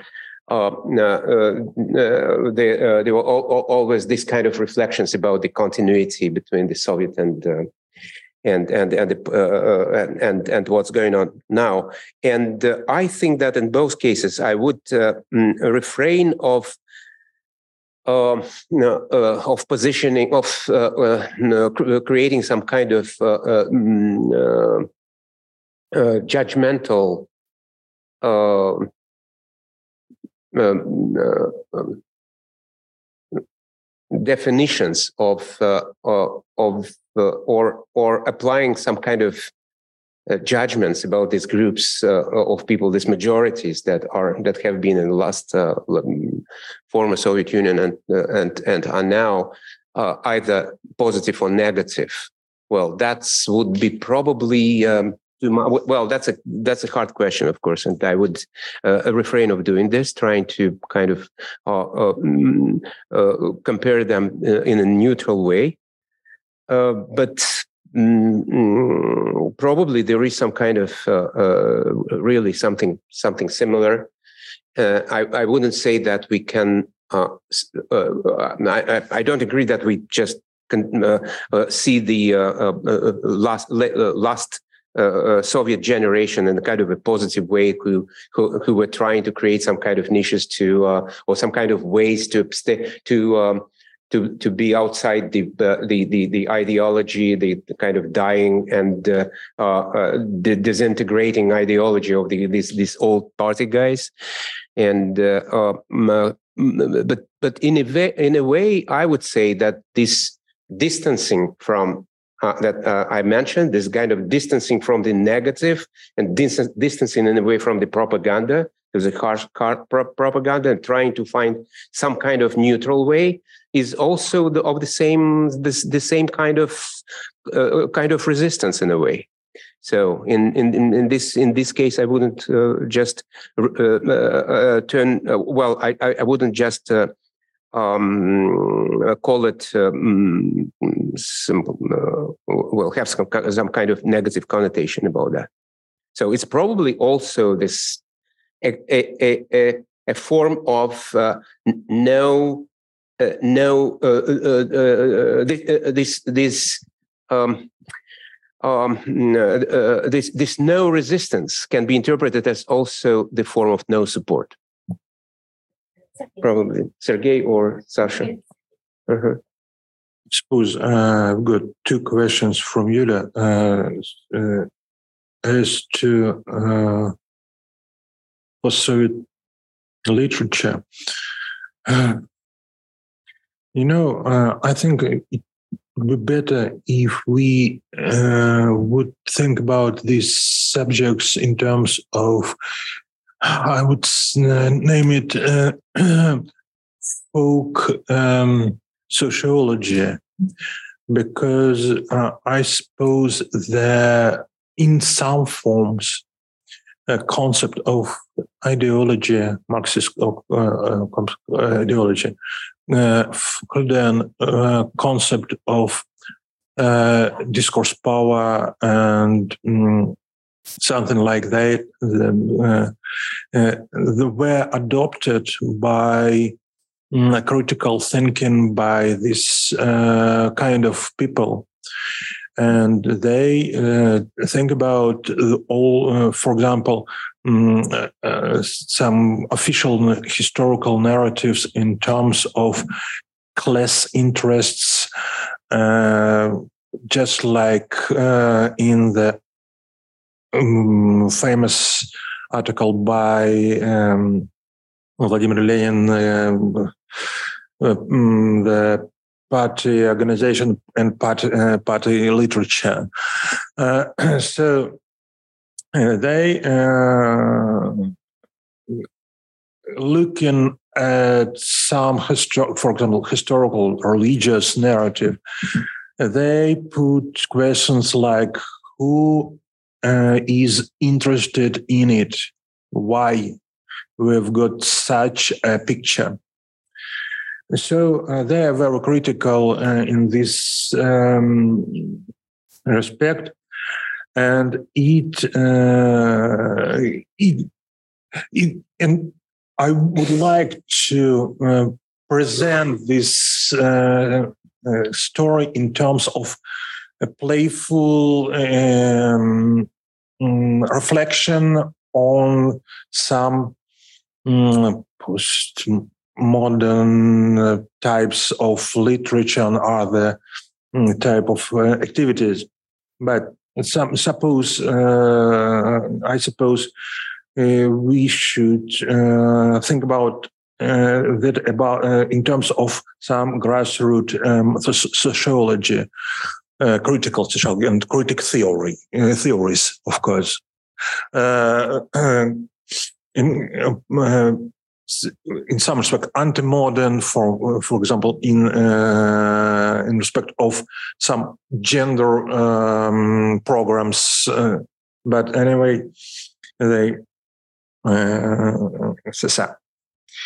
Uh, uh, as, as, uh, as, to um, religion and all that stuff, the the very uh, subject of this movement, uh, uh, it is interest interesting for me because they uh, hate religion. Hate? Religion, any religion, hate, hate. They don't want to have any religion because they think about religion in terms of Vatican, the Pope, the Inquisition. So, uh, in, uh, in terms of their uh, of their um, images of religion from the Soviet school, actually. So uh, they uh, don't think about themselves about th- this ideology and cosmology in terms of religion. They uh, Uh, uh, do the, their best to create some distance between uh, their uh, teaching, their ideas, and those that they think to be to be religions.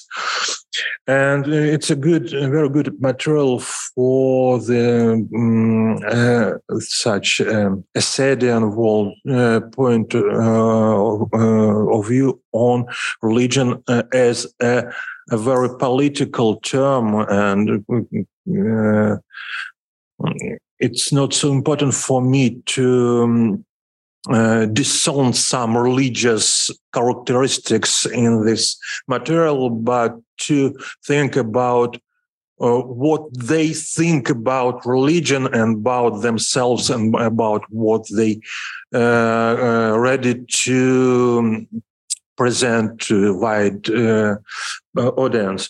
For example, uh, they think that if they talk about themselves and their, their social position, actually social position in terms of we are grandchildren of the God, gods or God. Uh, it's more. Uh, mm, it, will, it would be more um, useful and more um, exact uh, form of uh, reflection about their sociality actually they don't want uh, uh be uh, slaves of god but they prefer as many uh, modern pagans to think about and talk about uh, themselves in terms of kinships, kin relations with some great forces. Uh, and uh, for them, it's uh, a chance to again to make some great distance between themselves and their concept of religion. Thanks. Um, okay. Yeah. So I, I am getting a lot of questions about efficiency and uh, addressee, addressant, and so on and so on. I I well First of all, disclaimer. Uh, one, one, like one business is to collect all these pictures, and another business is to talk to these picture pictures uh, mm, people who actually made these pictures, because it's not that easy, and people are trying to hide uh, themselves and so on. But um, what I sh- uh, what I can say that uh, I I can see here at least two quite diff- diff- different strategies. The first strategy is uh, well uh, the goal of this strategy is to corrupt this official ideology, official worldview, and to corrupt this official ideology, uh, official worldview in a vernacular situation. Um, uh, and uh, these uh, ac- the activists from uh, from the underground uh, underground political groups like uh, mm, Spring Movement, uh, Vesna, or um, uh, feminist uh, resistance, or other groups, they uh, they love this tragedy. So this idea is for them. There is, for example, Maria Petrovna, and Maria Petrovna, she she she is going to buy her daily bread. She um, going to the street and she crossed the street and she should see everywhere these signs that the, the Russia start, started war. And uh, for these activists, Maria Ivanovna belongs to the out group. She's not in their group. So they're talking to her because they don't have any other um, uh, ways of communication. And um, and another uh, goal of this strategy is to reunite. So that's why they organize uh, Telegram channels, uh, groups. For example, somebody put a green, green ribbon right now in Omsk. I just checked, and everybody and uh, he wrote to this group visible protest. And they publish and say, look, there are people who think the same in Omsk, blah, blah, blah. We are majority, we are happy. This is the first strategy. The second strategy is quite opposite. So uh, uh, this the goal of the second strategy is this Eigensinn, this Svoivole, is to to save her, um, your own dignity and maybe to find somebody who is thinking the same but his imaginary somebody is is from our group uh, from in group, not from uh, uh, out group.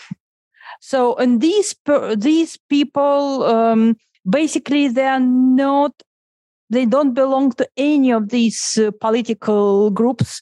Um, they just people. Very often, it's a woman, and they are creating. They're very creative in these small signs, and they're making for themselves and from these somebody very um, um, The reference. Yeah. Uh, the, the, reference group who can read and Yes. decipher. yes, but not from the Maria Ivanovna from the outside group, from the uh, from the out group. That's a big difference. So they, these two uh, two strategies they look very similar, but they are not. And, here, the uh, uh, uh, you can you can go to the efficacy question.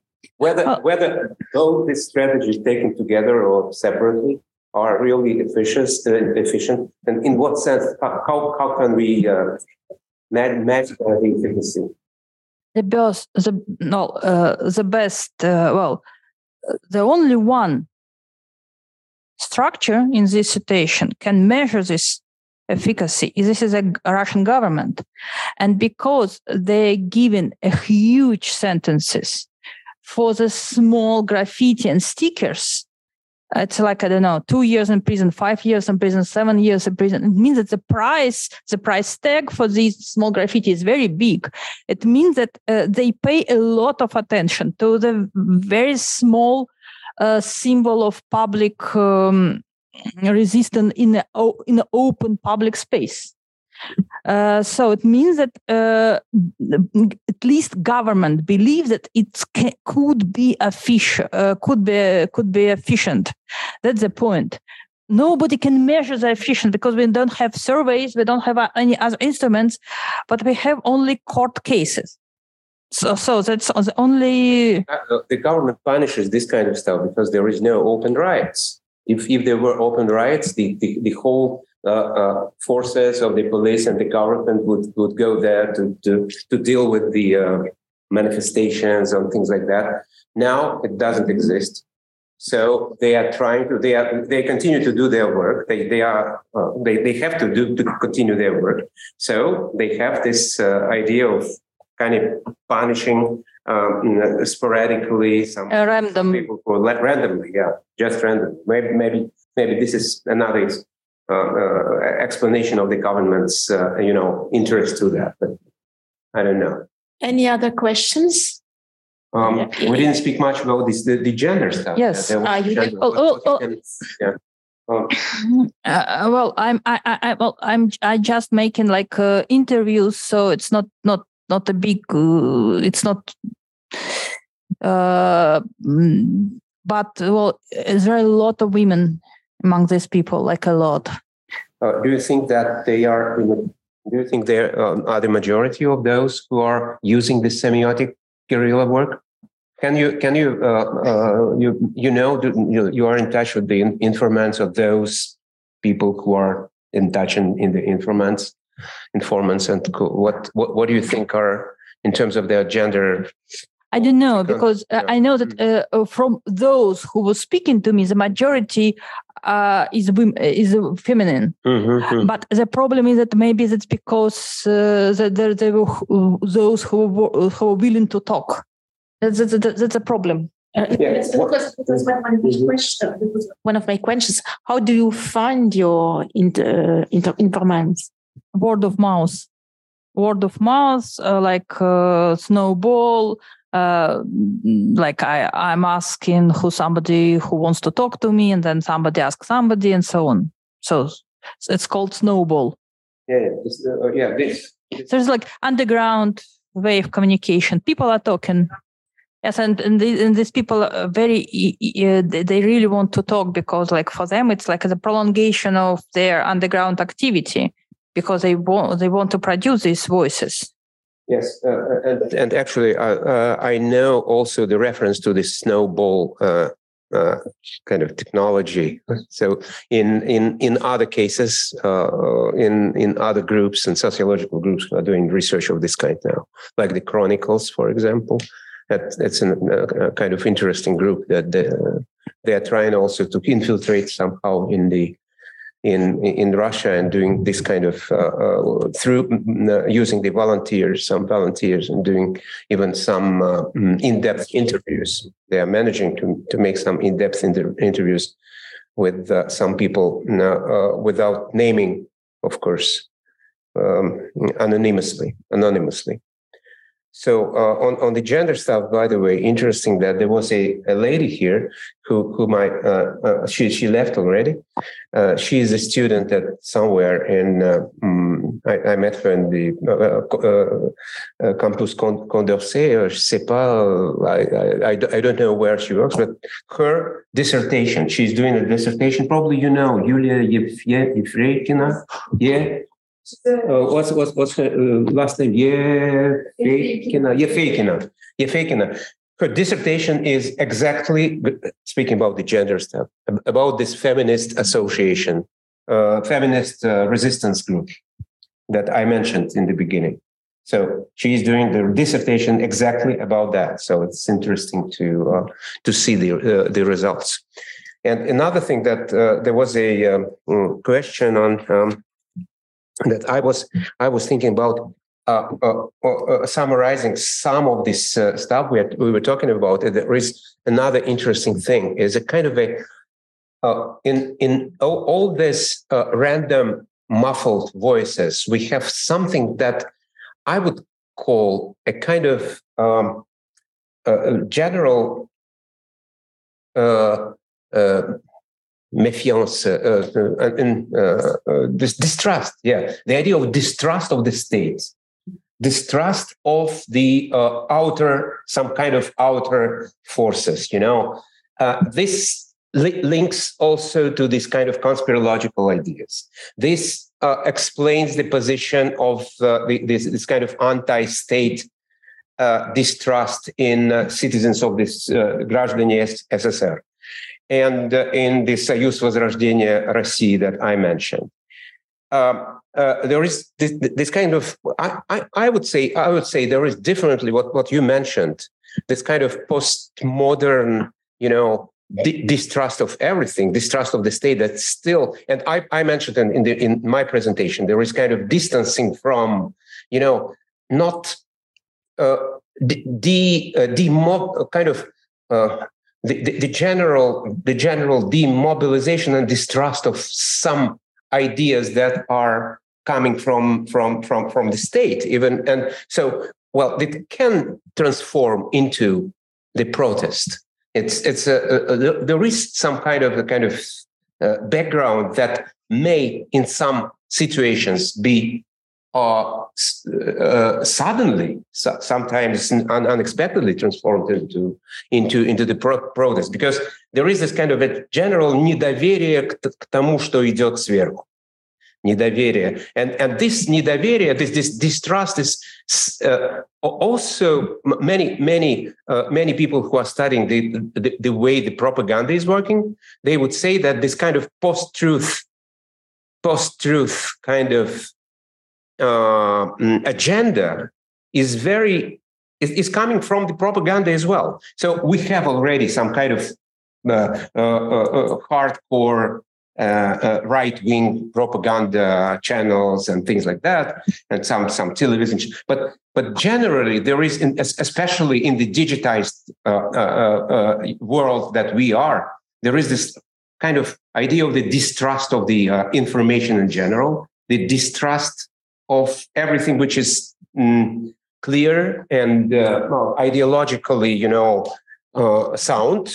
And there is this, and, and this creates this kind of situation that where people are really uh, mm, trying to find their ways and are com- completely lost completely lost. So that that's probably gives uh, I, I, don't know what what how how to explain. So how to assess it in terms of uh, you know positive or negative or whatever in, in terms of value judgment, it probably goes beyond uh, um, uh, that what what we are doing here. But uh, uh, that's also this kind of general situation of distrust and trying to be di- to distance to distance from everything that is negative.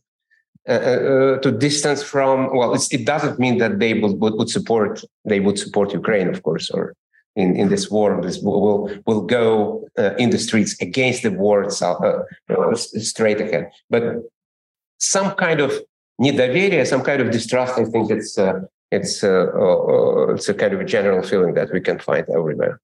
Yeah. So there is no such a big, you know, kind of the, the idea that everybody supports the, uh, the, the this this aims of the war, and that that's a, that is probably this kind of uh, uh, uh unclear uncertainty that that how we called actually the whole the whole thing whole seminar. The, the the idea of uncertainty with all these hidden scripts that are all around and uh, uh, uh, coming up in different ways, either in, uh, small small groups like uh, uh, what Sergei was describing, or via this language, this this this semiotic this semiotic protest of different forms that we we, we have here. Thank you. any more questions? No. Well, thank you very much then for your wonderful presentation, for the very interesting discussion. Thank you. Let me see huh? who is there. Um, thank yeah, uh-huh. uh, thank you, thank you, everybody. Thank you, everybody from uh, who, who joined us uh, via Zoom, um, and uh, I hope we'll we'll meet again.